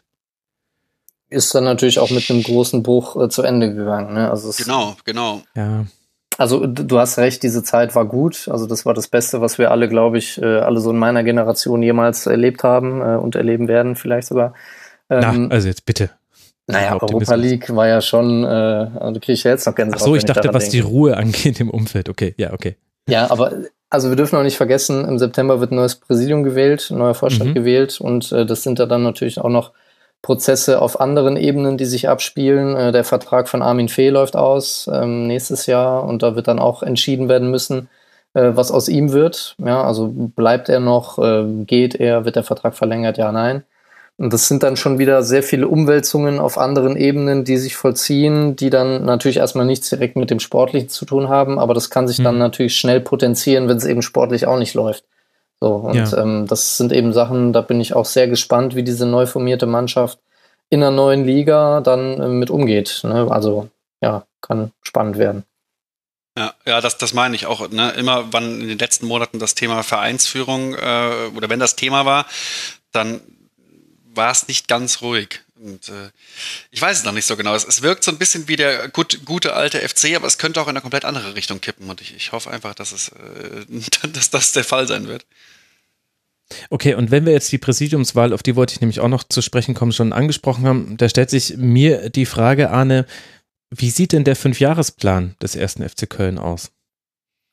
Ich glaube, das ist ein Wort, was man beim ersten FC Köln, äh, glaube ich, nicht. ähm, äh, Entschuldigung, äh, ja, der Fünfjahresplan sieht so aus, äh, dass man natürlich auch vor erheblichen Herausforderungen steht. Also Hm. ähm, sowohl was den Ausbau des äh, Geisbockheims betrifft. Ähm, also Geisbockheim, für alle, die es nicht wissen, ist quasi Nachwuchsleistungszentrum plus Trainingszentrum der Profis in einem. Das ist Herausforderung eins. Herausforderung zwei ist, äh, wie geht man langfristig äh, mit dem Stadion um? Ähm, Gibt es ja so ein paar ja, Sachen, an denen man sich orientieren kann. EM 2024, lohnt sich ein Ausbau, lohnt sich ein Neubau? Also es lohnt sich eigentlich gar oh, nichts. Neubau, okay. Ja. Aber warum? Was ist, was ist mit dem Stadion? Wurde das nicht für die WM 2006 damals hingestellt? wurde gebaut, ja, und jetzt wurde eben überprüft durch den Verein, äh, wenn ich mich nicht ganz täusche, ich bin jetzt auch nicht so äh, im Bilde, ob das ausgebaut werden kann, weil es eben unheimlichen Mitgliederzustrom gibt, äh, viele Leute Okay. auf der Warteliste stehen für Dauerkarten und so.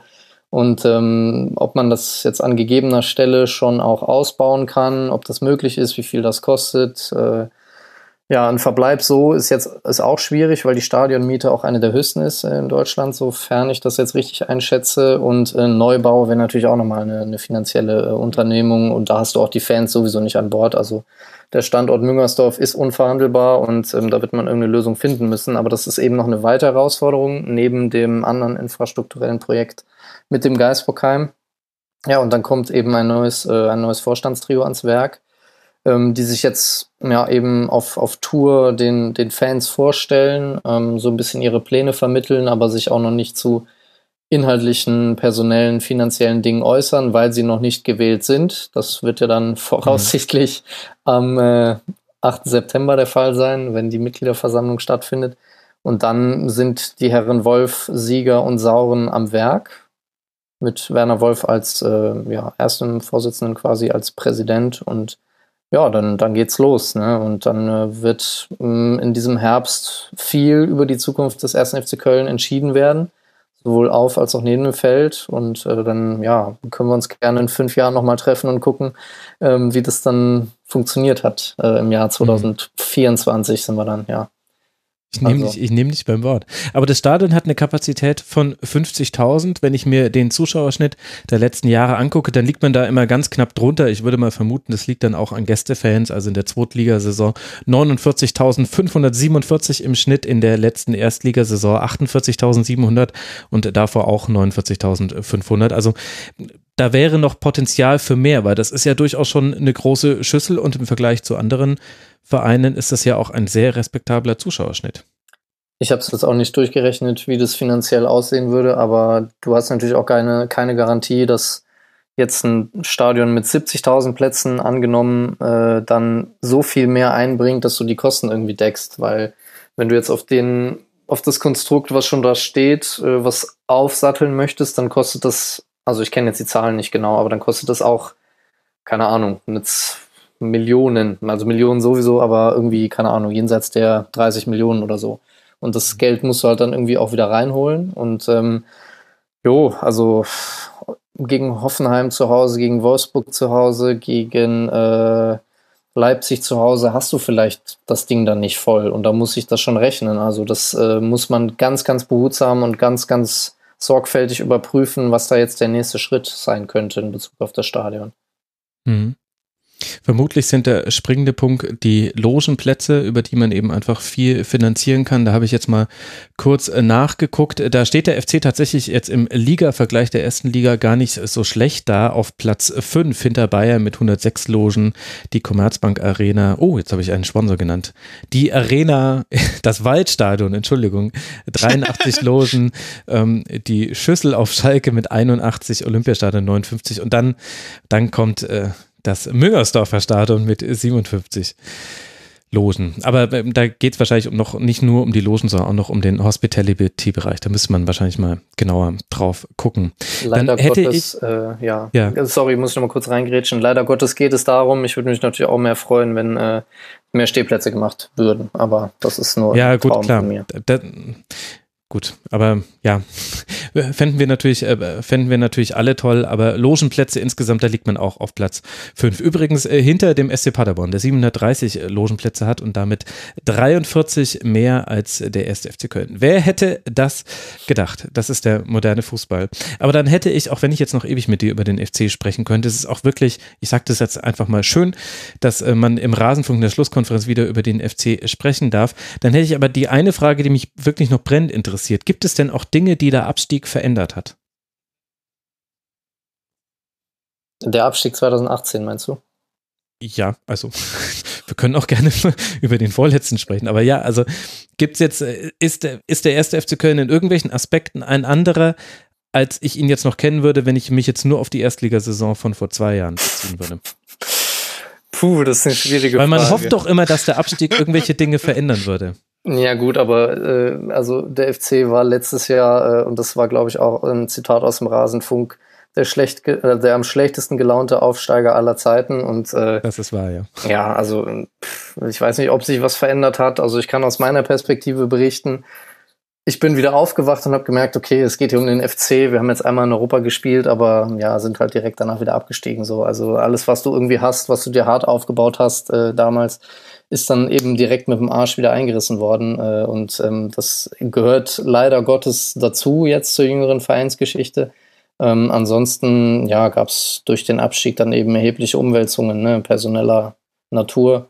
Äh, Jörg Schmatke ist gegangen. Ähm, ja, gab dann noch im Nachgang äh, ein paar Probleme da, deswegen, also auch finanzieller Natur, eine hohe Abfindung bekommen, was vielen Leuten sauer aufgestoßen ist. Und ähm, ja, ich weiß nicht, ob es jetzt unbedingt was verändert hat zum Besseren. Ich meine, man ist mit einem super hohen Budget wieder aufgestiegen und ist jetzt in der Bundesliga ja. wieder da, aber das ist ja an sich auch keine Leistung, wovon man jetzt den Hut ziehen müsste und sagen müsste, boah, in Köln, da wird so toll konzeptionell und nachhaltig gearbeitet. Ähm, das ist, glaube ich, nicht der Fall. Also dann können wir vielleicht sagen, der Optimismus im, mit Blick auf den eigenen Verein ist noch derselbe wie, wie vor zwei Jahren. Gut, alle, die sich noch mehr für Details interessieren, können ja auf fc.com lesen, was unter anderem du da schreibst an und noch ganz viele andere, die ich an dieser Stelle auch herzlich grüße. Wenn Sie es denn hören, für den FC geht es jetzt weiter, wie schon angesprochen, zu Hause gegen Borussia Dortmund. Sicher ein Spiel, auf das man sich freuen kann, auch als neutraler Beobachter. Für Wolfsburg, über die wir vor gefühlt vor Dekaden gesprochen haben, geht es jetzt weiter in Berlin und dann zu Hause gegen den SC Paderborn. Das sind die nächsten beiden Gegner. Und wenn wir jetzt weiter in der Tabelle gehen, dann haben wir noch drei Spiele, über die wir zu sprechen haben. Und eines davon fand in Frankfurt statt am Sonntagnachmittag. Und am Ende entscheidet ein Treffer nach 35 Sekunden das Spiel zwischen Hoffenheim und der SGE. Martin Hinteregger trifft nach Ecke, noch bevor Hoffenheim am Spiel teilgenommen hat. Das kommt dann erst danach mit viel Ballbesitz und einem sicheren Aufbauspiel. In Halbzeit 2 verhindert die Eintracht dann besser die Offensivbemühungen der TSG, kann selbst aber nicht nachlegen legen. Belfodil vergibt noch eine große Chance. Am Ende bleibt es beim 1 zu 0. David, wie haben dir denn beide Mannschaften Eintracht und Hoffenheim gefallen? Ähm, also zunächst mal glaube ich, dass Hoffenheim noch nicht wirklich da ist, wo sie, wo sie hinwollen. Klar, ähm, ganz große Enthüllung ähm, nach dem ersten Spieltag. Aber ähm, tatsächlich hat sie von dieser, von dieser Souveränität gegen vor allen Dingen physisch starke Gegner, ähm, ja. das, das ist noch nicht wirklich wieder so wie in der alten Saison. Klar, der Trainerwechsel spielt dann eine nicht unerhebliche Rolle. Ähm, entsprechend bin ich bei Hoffenheim vor allen Dingen gespannt, wie es weitergeht. Ähm, jetzt gegen die Eintracht fand ich sie recht blass, muss ich sagen. Ähm, und das, obwohl sie, glaube ich, deutlich mehr, mehr Ballbesitz hatten. Mhm. Und, 69 ähm, Prozent am Ende. Oh, okay, das ist ordentlich, noch mehr als ich dachte sogar. Und trotzdem ähm, war die Eintracht, Achtung, gefährliches Wort, äh, fand ich optisch überlegen. Also sie haben wesentlich mehr Aktionen in klaren Räumen, in offensiven Halbräumen gehabt, ähm, mhm. haben auch gefährlichere Torsituationen gehabt. Da waren noch eine Reihe von Sachen, die sie nicht, äh, nicht vollends geschickt zu Ende gespielt haben. Ich glaube, allein Rebic hat zwei, drei Entscheidungen getroffen, die wären sehr anders ausgefallen, noch viel größere Tormöglichkeiten ähm, ähm, nach sich gezogen hätten. Entsprechend ähm, Hoffenheim blass und ähm, jetzt auf den ersten Blick verändert wobei ich noch nicht genau sagen kann oder und will, wie. Frankfurt dagegen unverändert und, und gut, ähm, beziehungsweise in den Dingen gut, in denen sie auch im letzten Jahr gut waren. Ähm, du hast es schon angesprochen, sie haben in der zweiten Hälfte, beziehungsweise eigentlich auch schon gegen Ende der ersten, es nicht mehr wirklich geschafft, ähm, aus eigener Kraft, also ohne jetzt Gegenpressing ähm, irgendwas auf den Rasen zu bringen. Das ist dann auch die alte Eintracht. Mhm. Aber ich glaube, ähm, dass sie trotz der Abgänge das darf man ja nicht vergessen, ähm, ja, einigermaßen ihr altes Gesicht gezeigt haben, ist schon aller Ehren wert. Ich hoffe auch, das wird sich fortsetzen, weil ich ihren Fußball echt äh, sehr genießbar finde. Schöne Formulierung. Arne, wie sehr hast du es genossen, der Eintracht zuzuschauen? Philipp Kostic ist einfach krass, also krass, ja. krasser Spieler, also eine unfassbare Leistung äh, gezeigt. Ähm, immer wieder angeschoben mit Tempo an der, an der Linie entlang nach vorne. Ähm, also auch, auch gefährlich dann geworden äh, im Abschluss. Ähm, hat jetzt das Tor nicht getroffen, aber eben ähm, die Flanke geschlagen zum 1-0. Also eine unfassbare Entwicklung, die dieser Spieler genommen hat. Äh, wirklich zu einem der besten Linksaußen jetzt in Deutschland herangewachsen in der Bundesliga. Und ähm, ja, es sind auch noch andere Spieler, die jetzt ein bisschen in den Fokus rücken. Ähm, Daichi Kamada zum Beispiel, der ausgeliehen ja, war nach ja. Belgien, äh, so, so ein bisschen Osako sehe ich da drin, muss ich sagen, ähm, vom Spielertyp Also, also Ritterschlag? Ja, ja, das ist ein Ritterschlag. Also ich, ich finde ihn gut, er ist technisch gut, löst sich gut aus Situationen, ähm, kommt auch zum Abschluss, hat Baumann einmal sehr gut pariert. Irgendwann äh, in der zweiten Halbzeit war das 48. glaube ich. Mhm. Gute Standards. ja. ja. Ja, guter, Sehr guter gute Spieler. Standards. Das könnte echt nochmal ein, ein, ein Faktor werden für die SGE, finde ich, in dieser Saison. Jetzt nicht nur, weil das Einzige nur so gefallen ist, da war halt Hoffenheim auch wirklich noch sehr verschlafen, aber diese Phase zu Beginn der zweiten Halbzeit, in der eine Ecke sich an die nächste reihte und jede halbwegs äh, gefährlich wurde, da hat man schon gesehen, dass das dass das einiges bringen kann. Da gab es ja auch die größte Chance dann noch, ne 54. mit einem Freistoß an langen Pfosten, den Chor dann so als Aufsetzer aufs Tor bringt und Posch kann ihn dann noch von der Linie wegköpfen, aber eigentlich wäre das dann ansonsten das sichere 2 zu 0 gewesen. Und die waren, die meisten Standards waren wirklich sehr gut getreten von Kamada. Der hessische Osako. ja. Sehr schön. Sehr schön.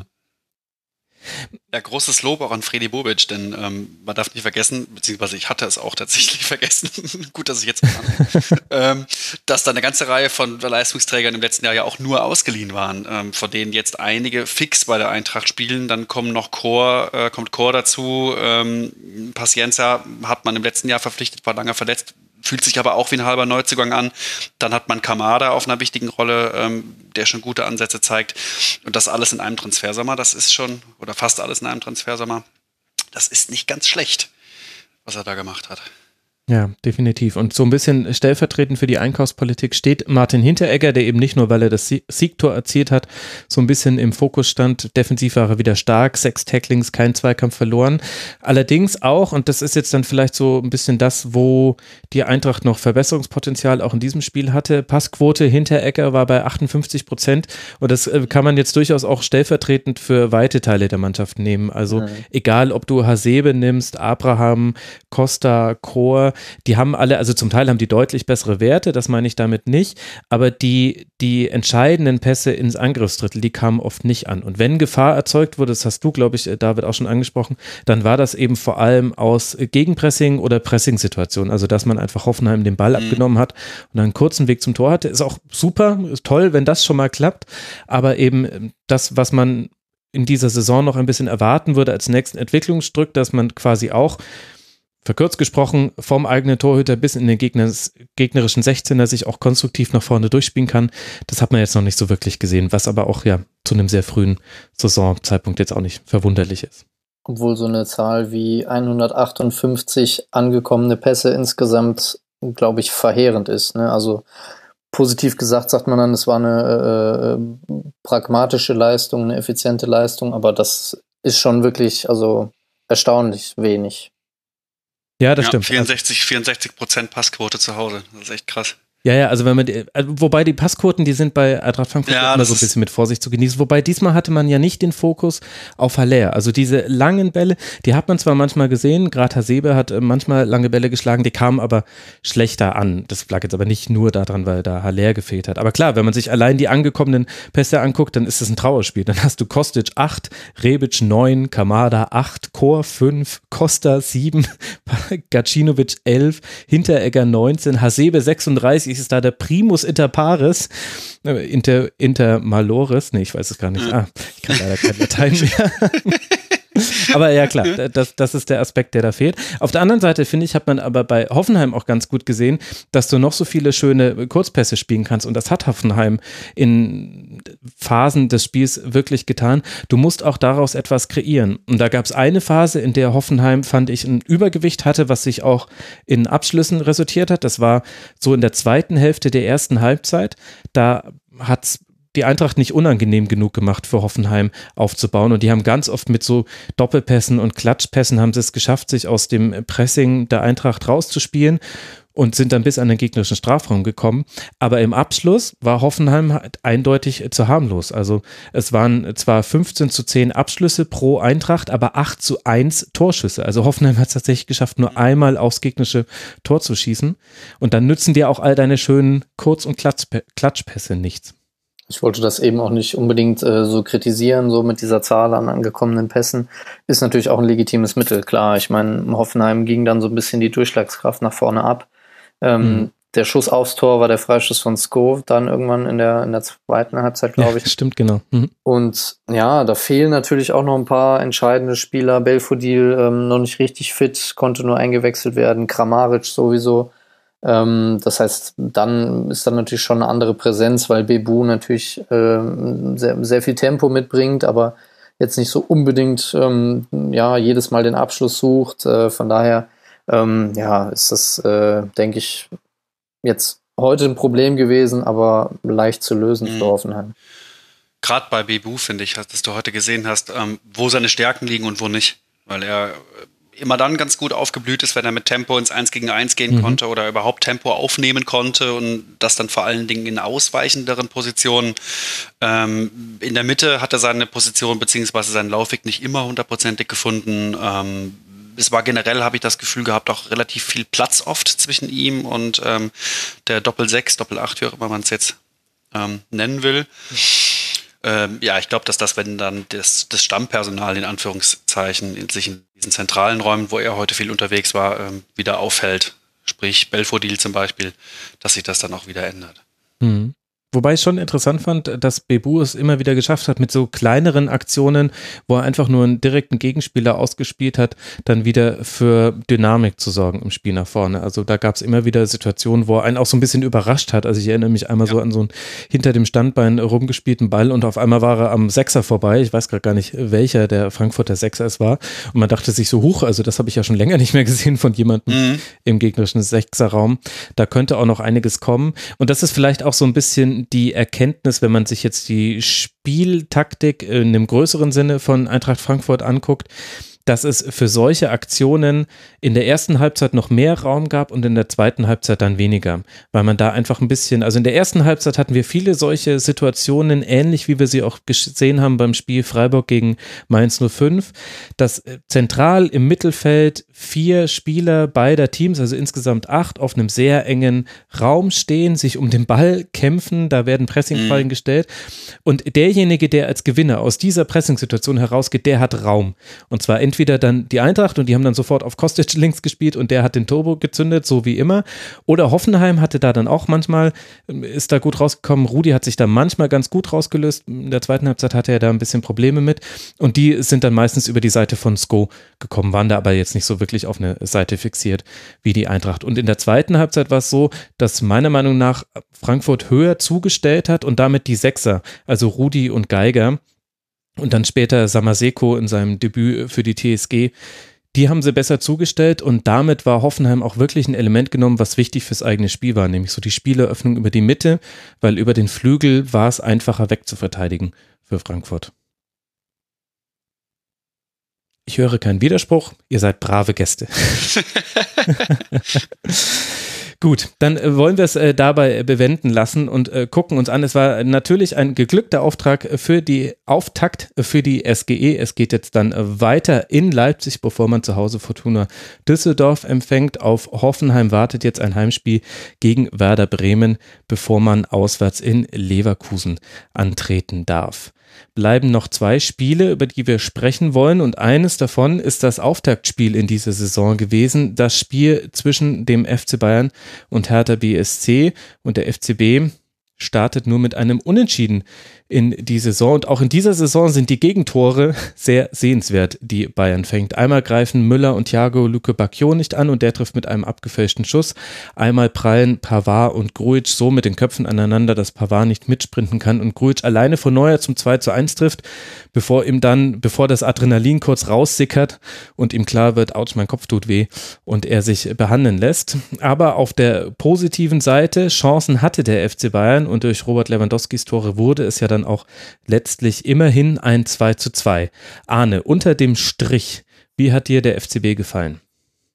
Ja, es war, denke ich, insgesamt ähm, so ein Spiel, wo man viel von dem wiedererkennen konnte, was beim FC Bayern schon in der letzten Saison so ein bisschen problematisch war, obwohl das Wort problematisch natürlich da ähm, sehr hochgegriffen ist, denn sie sind ja immerhin äh, Meister geworden zeigt sich auch daran, dass nur ein Neuzugang in der, in der Startelf stand mit Pavard. Ähm, ansonsten hatte man eben dasselbe äh, System, dieselbe Grundordnung wie äh, in der vergangenen Saison mit äh, Thiago als alleinigem Sechser. Ähm, Müller und äh, Tolisso dann auf der Acht und da hat man natürlich dann schon wieder so ein bisschen die Problemstellen gesehen, also so ein bisschen die Räume neben Thiago dann im, im Defensivverbund, mhm. gerade beim 2-1, da wo dieser Ball dann abgeköpft wird, äh, hat das, glaube ich, so ein bisschen gefehlt. Ähm, ansonsten, mhm. ja, also ich glaube, wir brauchen nicht darüber reden, dass Hertha BSC so ein bisschen glücklich vielleicht in Führung gegangen ist äh, durch, diese, durch diesen Doppelschlag dann äh, nach 36 und 38 Minuten.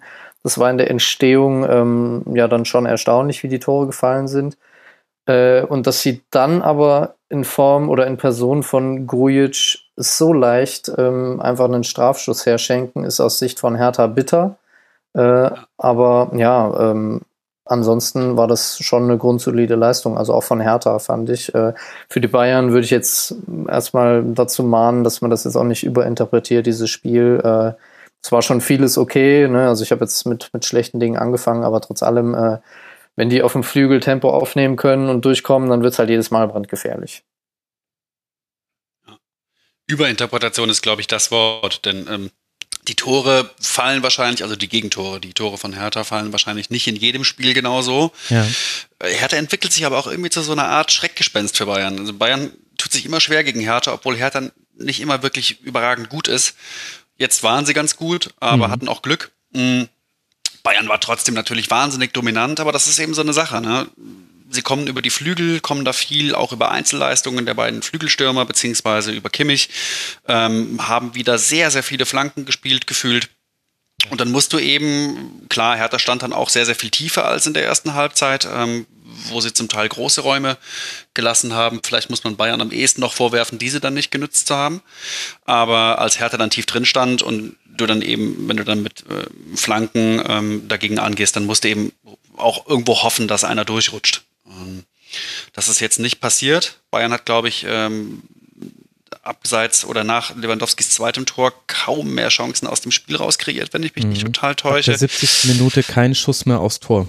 Sechs Schüsse genau. hat man noch, die gingen alle neben das Tor. Ja, das ist dann halt was, was passieren kann gegen tiefstehende, ähm, robuste, gut organisierte Gegner, wenn du eben in deinen Mitteln, das ist ja das, was Kovac ganz gern mal vorgeworfen wird, so ein bisschen begrenzt bist, was die Kreativität angeht und dich so auf Individualität, raus auf den Flügel, ähm, Halbräume, 16er Kante, Ball reinspielen, wenn du mhm. dich darauf verlässt. Ähm, auf der anderen Seite war jetzt auch, wie ich fand, Thomas Müller nicht ganz im Spiel. Ich glaube, er hat nur halb so viele Ballaktionen gehabt wie seine beiden Mitstreiter im zentralen Mittelfeld. Ähm, wenn der einen besseren Tag hat, dann sieht es vielleicht schon wieder ganz anders aus, weil er mit seinem Fuß mal an der richtigen Stelle da reinrutscht. Müller-Style und ähm, dann sprechen wir vielleicht von einem holprigen, aber gelungenen Saisonauftakt. Also ich glaube auch überbewerten sollte man es nicht. Ähm, gerade weil zurzeit relativ viel Unruhe um, um Bayern zu sein scheint, die für mich nicht komplett gerechtfertigt ist. Ja gut, das ist ja die gute alte Frage der Perspektive und auch da ist FC Bayern einfach ein besonderer Verein. Aber ist es nicht eigentlich interessant, dass mit einer Umstellung Hertha es geschafft hat, dem Bayern ihre wesentliche Stärke zu nehmen, nämlich das Flügelspiel. Also man hat begonnen mit einer Dreierkette und dann eben defensiv wurde es zur Fünferkette mit Lecky in ungewohnter Rolle als rechter Außen und Mittelstädt auf der anderen Seite, Plattenhardt verletzt. Und äh, in dieser Phase hatte Bayern auf dem Flügel, vor allem auf der rechten Seite mit Müller und Nabri, ganz, ganz oft Situationen, in denen Mittelstädt hilflos gewirkt hat. Bei allem, was er versucht hat, er war oft alleine, Rekik musste dann rausziehen und da gab es mhm. jede Reihe von Chancen. Und dann stellt, ich glaube, nach dem äh, Treffer Ante Czovic um auf ein 4-3-3 beziehungsweise 4-5-1 war es dann eher, was vor allem bedeutet hat, dass die gegen, dass die Außen besser besetzt waren, weil eben Kurz um das zu verdeutlichen, weil eben einfach einer aus der Viererkette auf, auf den Außen steht und dann derjenige, der vor ihm in der Kette spielt, ihm noch helfen kann. Bei der Fünferkette ist ja. das ein bisschen schwieriger zu lösen, weil dann jemand aus der Mitte rausziehen muss, um zu helfen, oder einer der Sechser muss sich fallen lassen. Jetzt wird es ein bisschen arg theoretisch, aber das, das hat gut funktioniert und zum Beispiel die Coman-Seite war dicht. Klünter hat ein unglaublich gutes Spiel gemacht, hat nur ein äh, Dribbling zugelassen von Coman, alle anderen alle anderen hat er abgefangen. Sehr, sehr, sehr, sehr gute Leistung gehabt. Äh, sieben von acht Tacklings logischerweise dann gewonnen. Und das hat gereicht, diese Umstellung, um den Bayern ihre wesentliche Stärke zu nehmen. Ja, ja, sehe ich aber genauso. So, so äh, also ich weiß nicht, ob es so theoretisch ist, aber tatsächlich fand ich, dass man das mit am deutlichsten sehen konnte von allem, was an Umstellungen oder auch nicht Umstellungen auf dem Platz passiert ist, dass Bayern zu Anfang oder über relativ weite Strecken des Spiels ähm, mit einer hohen Pressinglinie konfrontiert war seitens Hertha, die aber relativ easy überspielt hat und dann auf einmal Riesenräume hatte, weil Hertha ja. es dann halt nicht geschafft hat, schnell genug in diesen offenen Raum halt rein zu verschieben von der Seite oder so. Und ähm, das war irgendwann vorbei und du hast sofort gemerkt, dass das Spiel über die Flügel oder generell eben das Spiel in die zweite Angriffsreihe von Bayern, ähm, dass es viel langsamer geworden ist, so dieser Zwischenschritt. Ja. Und ähm, ja, das war vielleicht äh, der Gamechanger. Ja, und auf der anderen Seite hat aber Hertha jetzt in der zweiten Halbzeit, bei allem, was man gut gemacht hat in, de, in, diesem Spiel, in der zweiten Halbzeit auch wirklich eigentlich gar nichts mehr kreiert. Es gab einen Freistoß von Duda, der war noch in einer sehr gefährlichen Situation und die Entstehung kann man da natürlich noch als Kreation gelten lassen. Aber ansonsten gab es eigentlich gar nichts. Und und das fand ich dann auch interessant. Also da, da, kann man dann ja auch positiv sagen, da haben ja dann auch die Gegenpressing-Aktionen von Bayern zum Beispiel besser gegriffen. Da gab es keinerlei Entlastung mehr für Hertha. Egal wer da den Ball hatte, er war ihm bald wieder los. Zum Teil wurde Hertha da auch unruhig, da haben sie manchmal lange Bälle gespielt also das war wie wenn der Quarterback den Ball wegwirft, damit er nicht gesackt wird. Also intentional mhm. grounding würde man dann als äh, Flagge äh, da werfen, mhm. weil da war kein Mitspieler in der Nähe, der den Ball hätte annehmen können.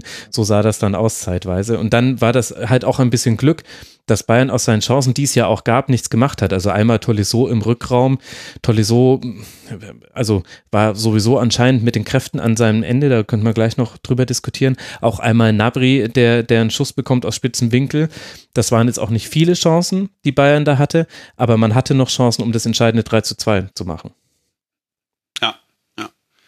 Ja, und wie gesagt, ähm, ich glaube jetzt gerade nochmal nachgeschaut, sie haben 25 ähm, Flanken allein gespielt, die nicht ankamen. Mhm. Ähm, ich, mir klingen noch die Worte von Nico Kovac im Ohr, dass äh, sind jetzt, sie werden so ein bisschen lustig, wird sich ein bisschen drüber lustig gemacht, aber er hat, glaube ich, nach dem Spiel gesagt, dass du ähm, die individuelle Klasse, die seine Flügelstürmer vor allem repräsentieren, natürlich brauchst auf einem hohen Niveau, weil auf hohem Niveau kannst du nicht mit Passstaffetten da irgendwas lösen, da musst du es mit individueller Klasse regeln. Ist blöd, ähm, hat er bestimmt auch wahrscheinlich anders gemeint, aber diese individuelle Klasse hat Bayern ja und es ist vollkommen legitim, sie einzusetzen. und ich glaube, dass tatsächlich die Präzision, mit der sie im letzten Jahr auch bei Flanken, so wie man auch immer zu Flanken stehen mag, mit der sie das Double geholt haben, dass das sicherlich über die Saison anders laufen wird als jetzt gegen Hertha. Vielleicht hat ihnen auch ein Stück weit das Glück gefehlt. Ja, aber ähm, ehrlich gesagt, mir ist es dann auch ein bisschen, also ja, Glück hat gefehlt und auch noch ein paar andere Punkte. Generell bin ich aber erstmal enttäuscht, wenn ich sehe, dass äh, gegen eine Mannschaft, die mit Rekik und Stark zwei wirklich gute Kopfballspieler in der Mitte haben, die in der letzten Saison sehr wenig zugelassen haben, wenn dann so viele Flanken geschlagen werden und vor allem es waren viele Flanken von atemberaubend schlechter Qualität. Also allein Kimmich hat 13 davon geschlagen, davon ja mindestens acht davon bereiten mir wirklich Albträume, wenn ich mir die nochmal angucke, ja, ja. weil die so ja, das, halb das, hoch das, an das, das meine ich. ich. Ich nehme an, dass das wird mal wieder besser werden, aber stimmt. Klar, man kann natürlich dann trotzdem die Strategiefrage stellen, ob es grundsätzlich schlau ist, gegen Hertha Flanken zu schlagen. Aber einen richtigen Plan B hat Kovac halt nicht. Das kann man ihm dann vielleicht vorwerfen, aber auf der anderen Seite, wenn du ja und ja auch seine Mannschaft nicht, auch seine Mannschaft nicht. Also äh, nee, die, das stimmt. Also ich habe da jetzt äh, kürzlich nochmal drüber nachgedacht. Äh, ich glaube, es ging um Pep Guardiola, der dann nochmal gesagt hat: Naja, ich bringe halt den äh, Spielern bei, wo sie sich hinstellen können, damit sie gut ins Angriffsdrittel kommen und, und im Angriffsdrittel sollen sie da machen, was sie wollen. Da ihnen vorzuschreiben, was was sie zu tun haben, das wäre vollkommener Wahnsinn. Und so so ähnlich war es ja bei den Bayern auch, dass er gesagt hat: Hier mit 13 Pässen bitte aus der Abwehr dann also mindestens 13 Pässe und dann über die Mittellinie und, und dann go for it. Macht einfach, ihr mhm. wisst dann schon, wie ihr das hinkriegt. Und äh, Vielleicht muss man da auch dann nicht immer auf den Trainer zeigen. Kann man natürlich machen, ist legitim, aber vielleicht könnte man auch mal die Spieler fragen, warum fällt euch denn eigentlich nichts anderes ein? Das ist jetzt nur mal so ein Gedanke, den ich, den ich neulich mal hatte. Vielleicht wird da ein bisschen zu oft auch auf Kovac gezeigt. Ja, ist was dran, ist was dran. Eine Sache wollte ich noch äh, kurz besprechen.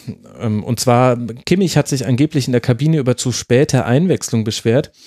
Ich hätte mich ehrlich gesagt eher über die Art der Einwechslung beschwert. Also Tolisso, es gab eine, eine Szene, da hat er gerade noch so einen Pass aus dem Sechserraum rausgespielt und dann stand er so, also mit den Händen so auf der Hüfte, wie ich nach dem Hasscup beim TK Schland-Finale. Also der war völlig platt. Und äh, auch Thomas Müller war irgendwann überhaupt kein Faktor mehr das hat mich eigentlich am meisten verwundert, dass, dass darauf nicht reagiert wurde, sondern dass dann die sehr späten Wechsel dann in der 85. Minute, dann ging Müller runter, dafür kam Sanchez und dann ging Nabri runter und Alfonso Davis kam und Tolisso stand bis am Ende auf dem Platz, war aber meiner Meinung nach konditionell in Schatten seiner selbst. Hat ja dann auch gerade bei Renato Sanchez für ziemlichen Frust gesorgt. Ähm, er hat ja, ja dann auch genau. relativ zügig nach Abpfiff schon verlauten lassen, dass er noch wechseln möchte und ähm, seine Vorbereitung war aus meiner Wahrnehmung heraus, ich bin ja auch ein bisschen weg vom FC Bayern, aber äh, zumindest nicht so schlecht, dass er jetzt ähm, da nur Kurzeinsätze bekommen darf. Also es hm. muss ja wie in den letzten Jahren auch so gewesen sein, dass er in der Vorbereitung gut war. Und ja, dann in so einem also. Spiel, wo beide Achter wirklich Schwierigkeiten hatten, ja, ja, genau. äh, dem Spiel den Stempel aufzudrücken, in der 85. glaube ich eingewechselt zu werden, ist natürlich für so einen Spieler äh, extrem schwierig. Und ähm, ja, bin mal gespannt, äh, wie das Thema jetzt moderiert wird, gerade weil mit Cuisance natürlich auch noch ein Spieler jetzt dazugekommen ist, der eine ähnliche Position spielt. Ja, ja. Ja, ja zumal er ja sicherlich im Vergleich zu Tolisso und, und Müller, die andere Spielstile haben, nochmal jemand ist, der mehr über diese individuelle Klasse, mehr übers Eins zu Eins, mehr über Technik und Risiko halt, halt kommt. Ähm, also genau der Spieler eigentlich, den du in so einer Situation, wo nicht mehr viel vom Tor passiert, ähm, dann bringen wollen würdest. Mhm. Weird.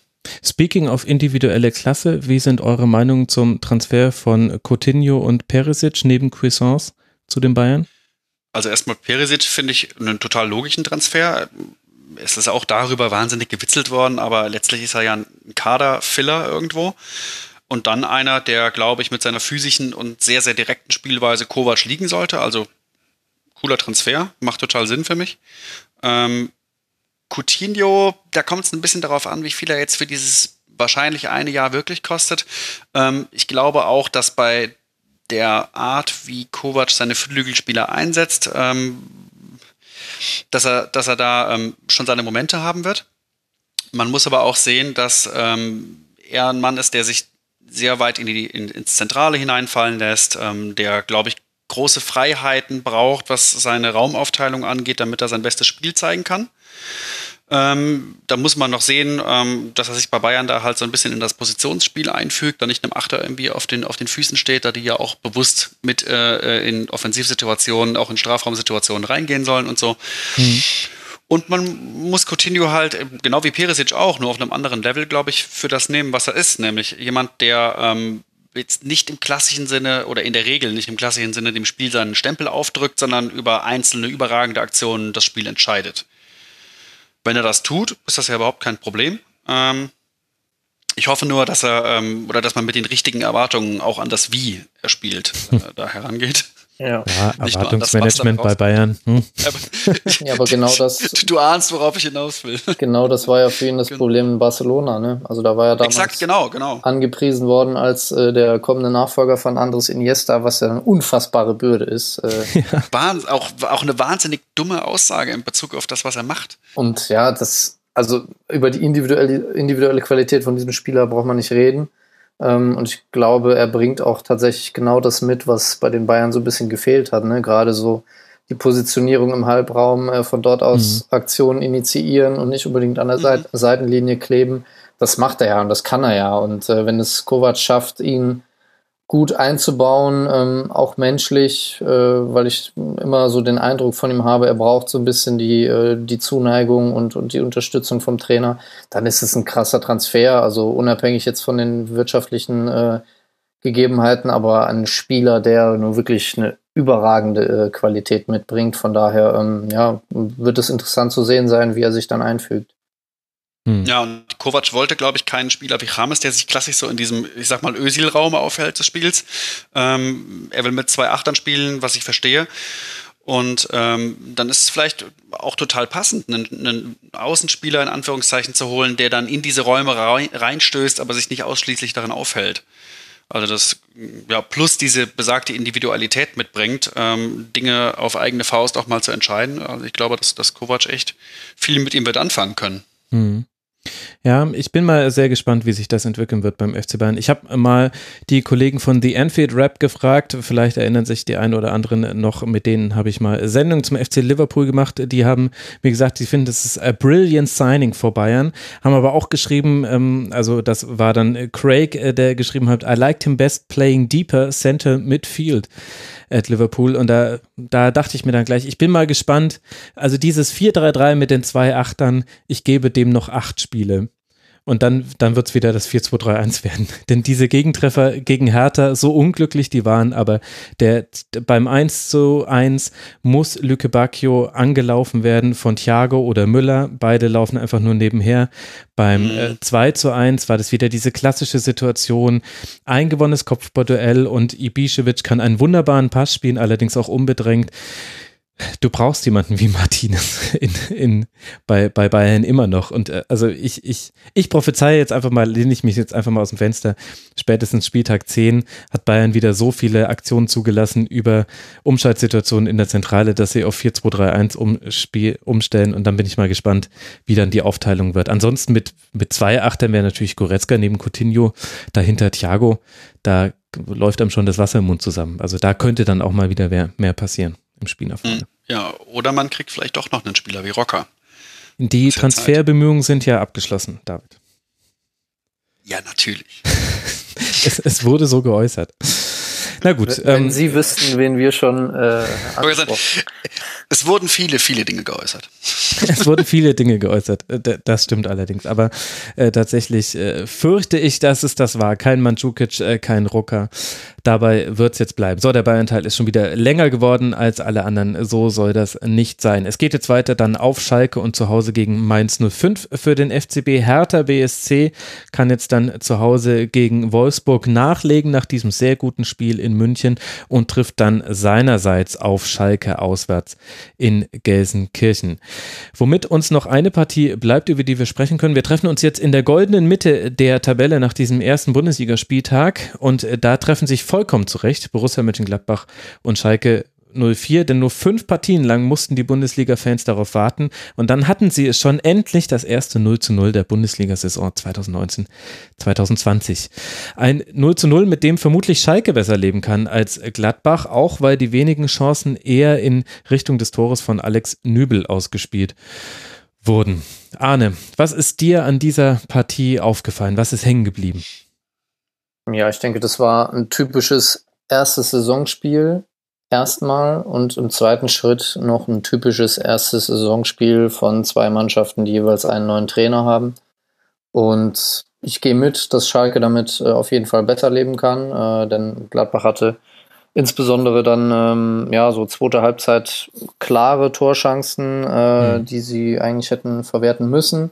Ähm, wir werden auch sicherlich gleich nochmal über die äh, Situation von, von Rahman sprechen aus der ersten Halbzeit, äh, wo er völlig überhastet abschließt.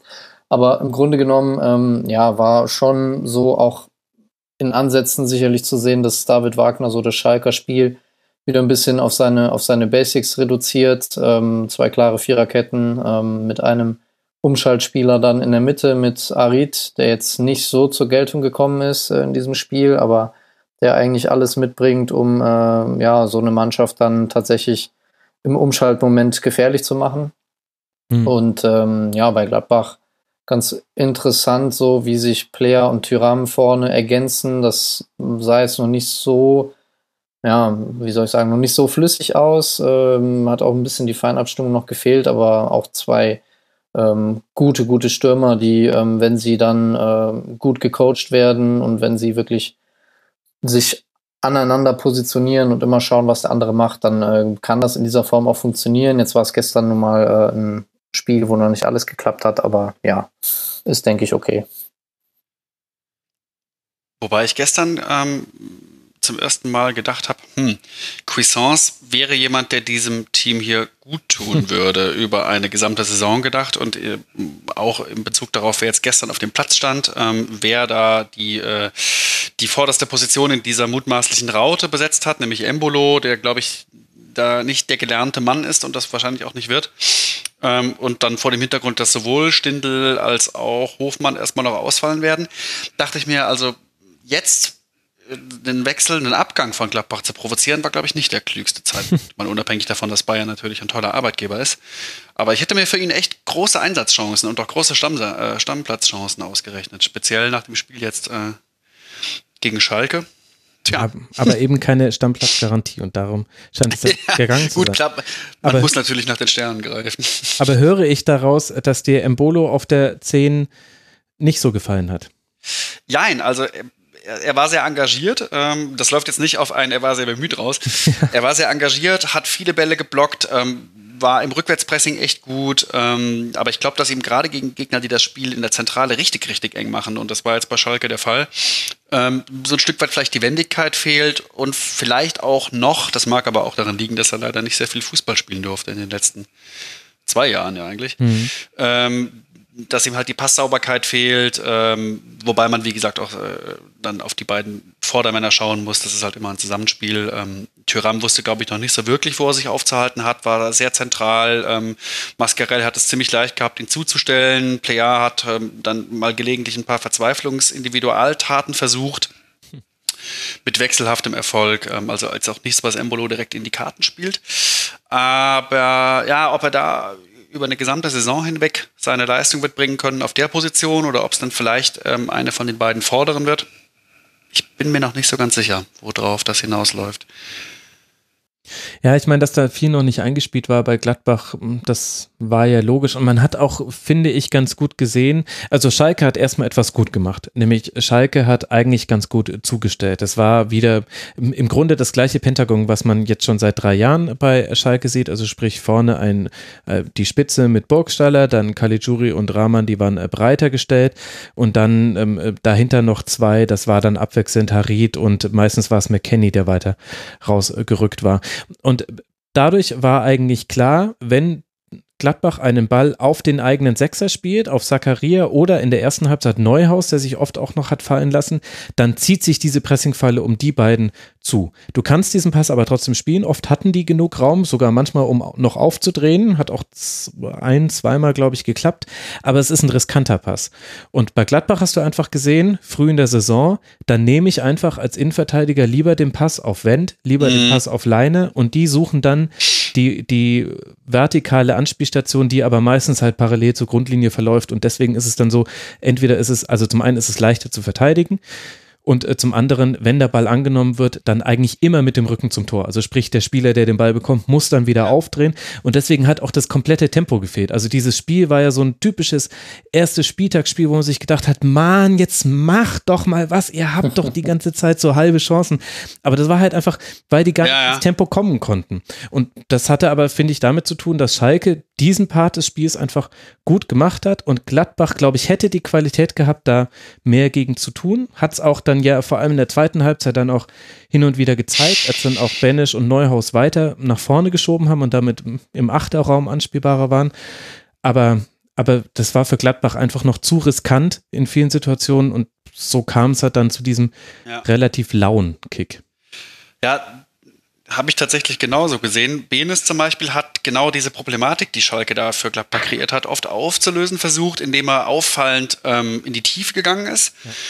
Ja. Ähm, zum Teil, glaube ich, oder insgesamt, glaube ich, sogar äh, höher auf dem Platz stand als, als Embolo, der nominell eigentlich vor ihm spielt.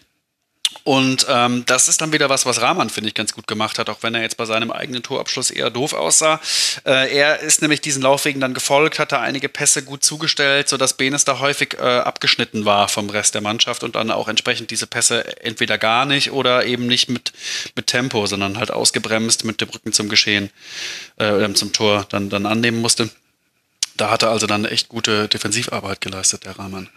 Mhm. Und da muss man ja sagen, Schalke auch deutlich dezimiert angetreten. Also Kabak, Schöpf, Serda und Uth mhm. haben gefehlt. Das kommt noch mit dazu. Also da, also der, der Spielaufbau war dürftig, um so zu sagen. Es gab diese Rahman-Chance, die wir, der wir jetzt fast schon zu viel Prominenz eingeräumt haben in diesem Segment, aber arg viel mehr wurde dann auch nicht so wirklich kreiert. Also es gab noch so zwei, drei Umschaltsituationen und einmal hat Harit ein schönes Dribbling angetreten. Da hat dann, wenn ich mich richtig erinnere, Sommer gut pariert. Aber das war es dann im Grunde auch schon an Offensive von Schalke. Aber da fehlen eben halt auch noch wirklich wichtige Spieler, die man da einbinden kann im Spielaufbau. Ja, das würde ich, würde ich, würde ich zustimmen. Äh, würde nochmal Nastasic loben. Ähm, sehr gut in der Innenverteidigung ja. gewesen, mhm. in allen Bereichen, Stimmt. mit Ball, ohne Ball. Ähm, hat auch nicht so die leichteste Zeit jetzt auf Schalke gehabt, zuletzt, wenn ich das richtig verfolgt habe. Von daher gut für ihn, dass er jetzt mit so einer Leistung da gestartet ist. Mhm. Absolut. Ansonsten viele lange Bälle haben wir gesehen. Kenny, der auch ein ganz gutes Spiel gemacht hat auf rechts außen, jetzt nicht fehlerfrei, aber ordentlich dafür, dass Wendt und Neuhaus da schon ordentlich vorgeschoben haben und Player sich auch immer wieder auf die Seite hat fallen lassen. Das hat schon gepasst. Ähm, aber viele lange Bälle. Also Kenny hat elf geschlagen, Nübel 21, Stambuli und Nastasic jeweils sieben das zeigt so ein bisschen, wie dieses Spiel verlief. Und wenn wir uns mal die Laufstatistiken angucken dieses Bundesliga-Spieltags, dann finden wir da Gladbach mit 112 und Schalke mit 115 Kilometern. Das war alles noch, also auch nicht in der höchsten Intensität. Sprints haben da gefehlt, intensive Läufe. Ja, es war halt einfach ein erster Spieltag. Fehlt euch noch irgendein Aspekt, den ihr dazu noch ansprechen wollt? Letzte Chance. Hm. hm. hm. Ich überlege mal laut und äh, lasse euch den Vortritt. Du musst mir nichts, äh, musst dir nichts aus der Nase ziehen, David. Es war nur die Chance. mir ist noch aufgefallen, dass Elvedi und Ginter irgendwann immer breiter im Spielaufbau standen. Das hatte aber auch damit zu tun, dass Schalke irgendwann die, also Schalke stand irgendwann ein bisschen tiefer, hat ein bisschen tiefer versucht, die Räume zuzustellen, hat dann Gladbach eher empfangen auf Höhe der eigenen Mittellinie. Da hat mir Schalke übrigens weniger gefallen, weil da war einfach weniger Zugriff da, vielleicht auch hm, die Wachheit nicht ganz so, wie wenn du eben weit rausrückst und du eben auch weißt, ich muss jetzt den Zweikampf hm, so zumindest bestreiten, dass nicht hinter mir in den freien Raum gespielt wird. Aber auch da hatte ich das Gefühl, frühe, früher Zeitpunkt in der Saison, meine Güte, so ist es einfach. Für Gladbach geht es jetzt dann weiter in Mainz und dann spielt man zu Hause gegen Rasenballsport Leipzig. Auf Schalke 04 wartet jetzt ein Heimspiel Doubleheader. Man spielt gegen den FC Bayern und dann gegen Hertha BSC.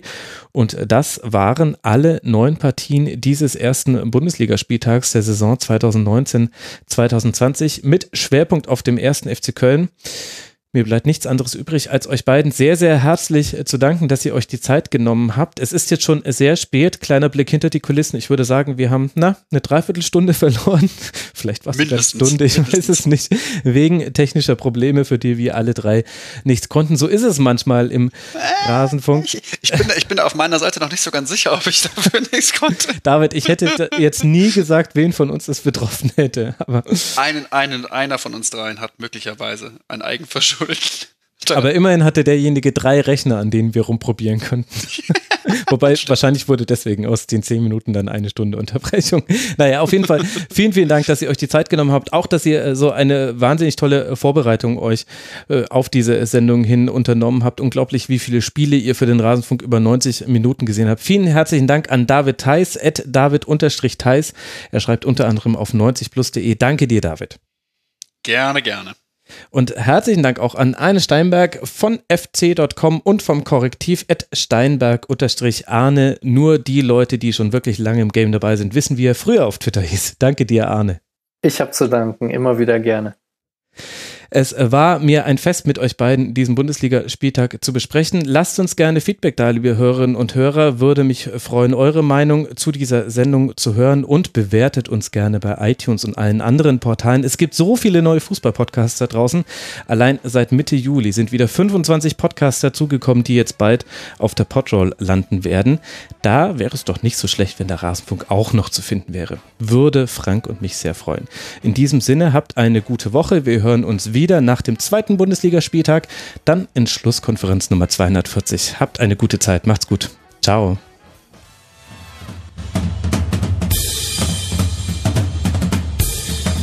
Das war die Rasenfunk-Schlusskonferenz. Wir gehen nun zurück in die angeschlossenen Funkhäuser.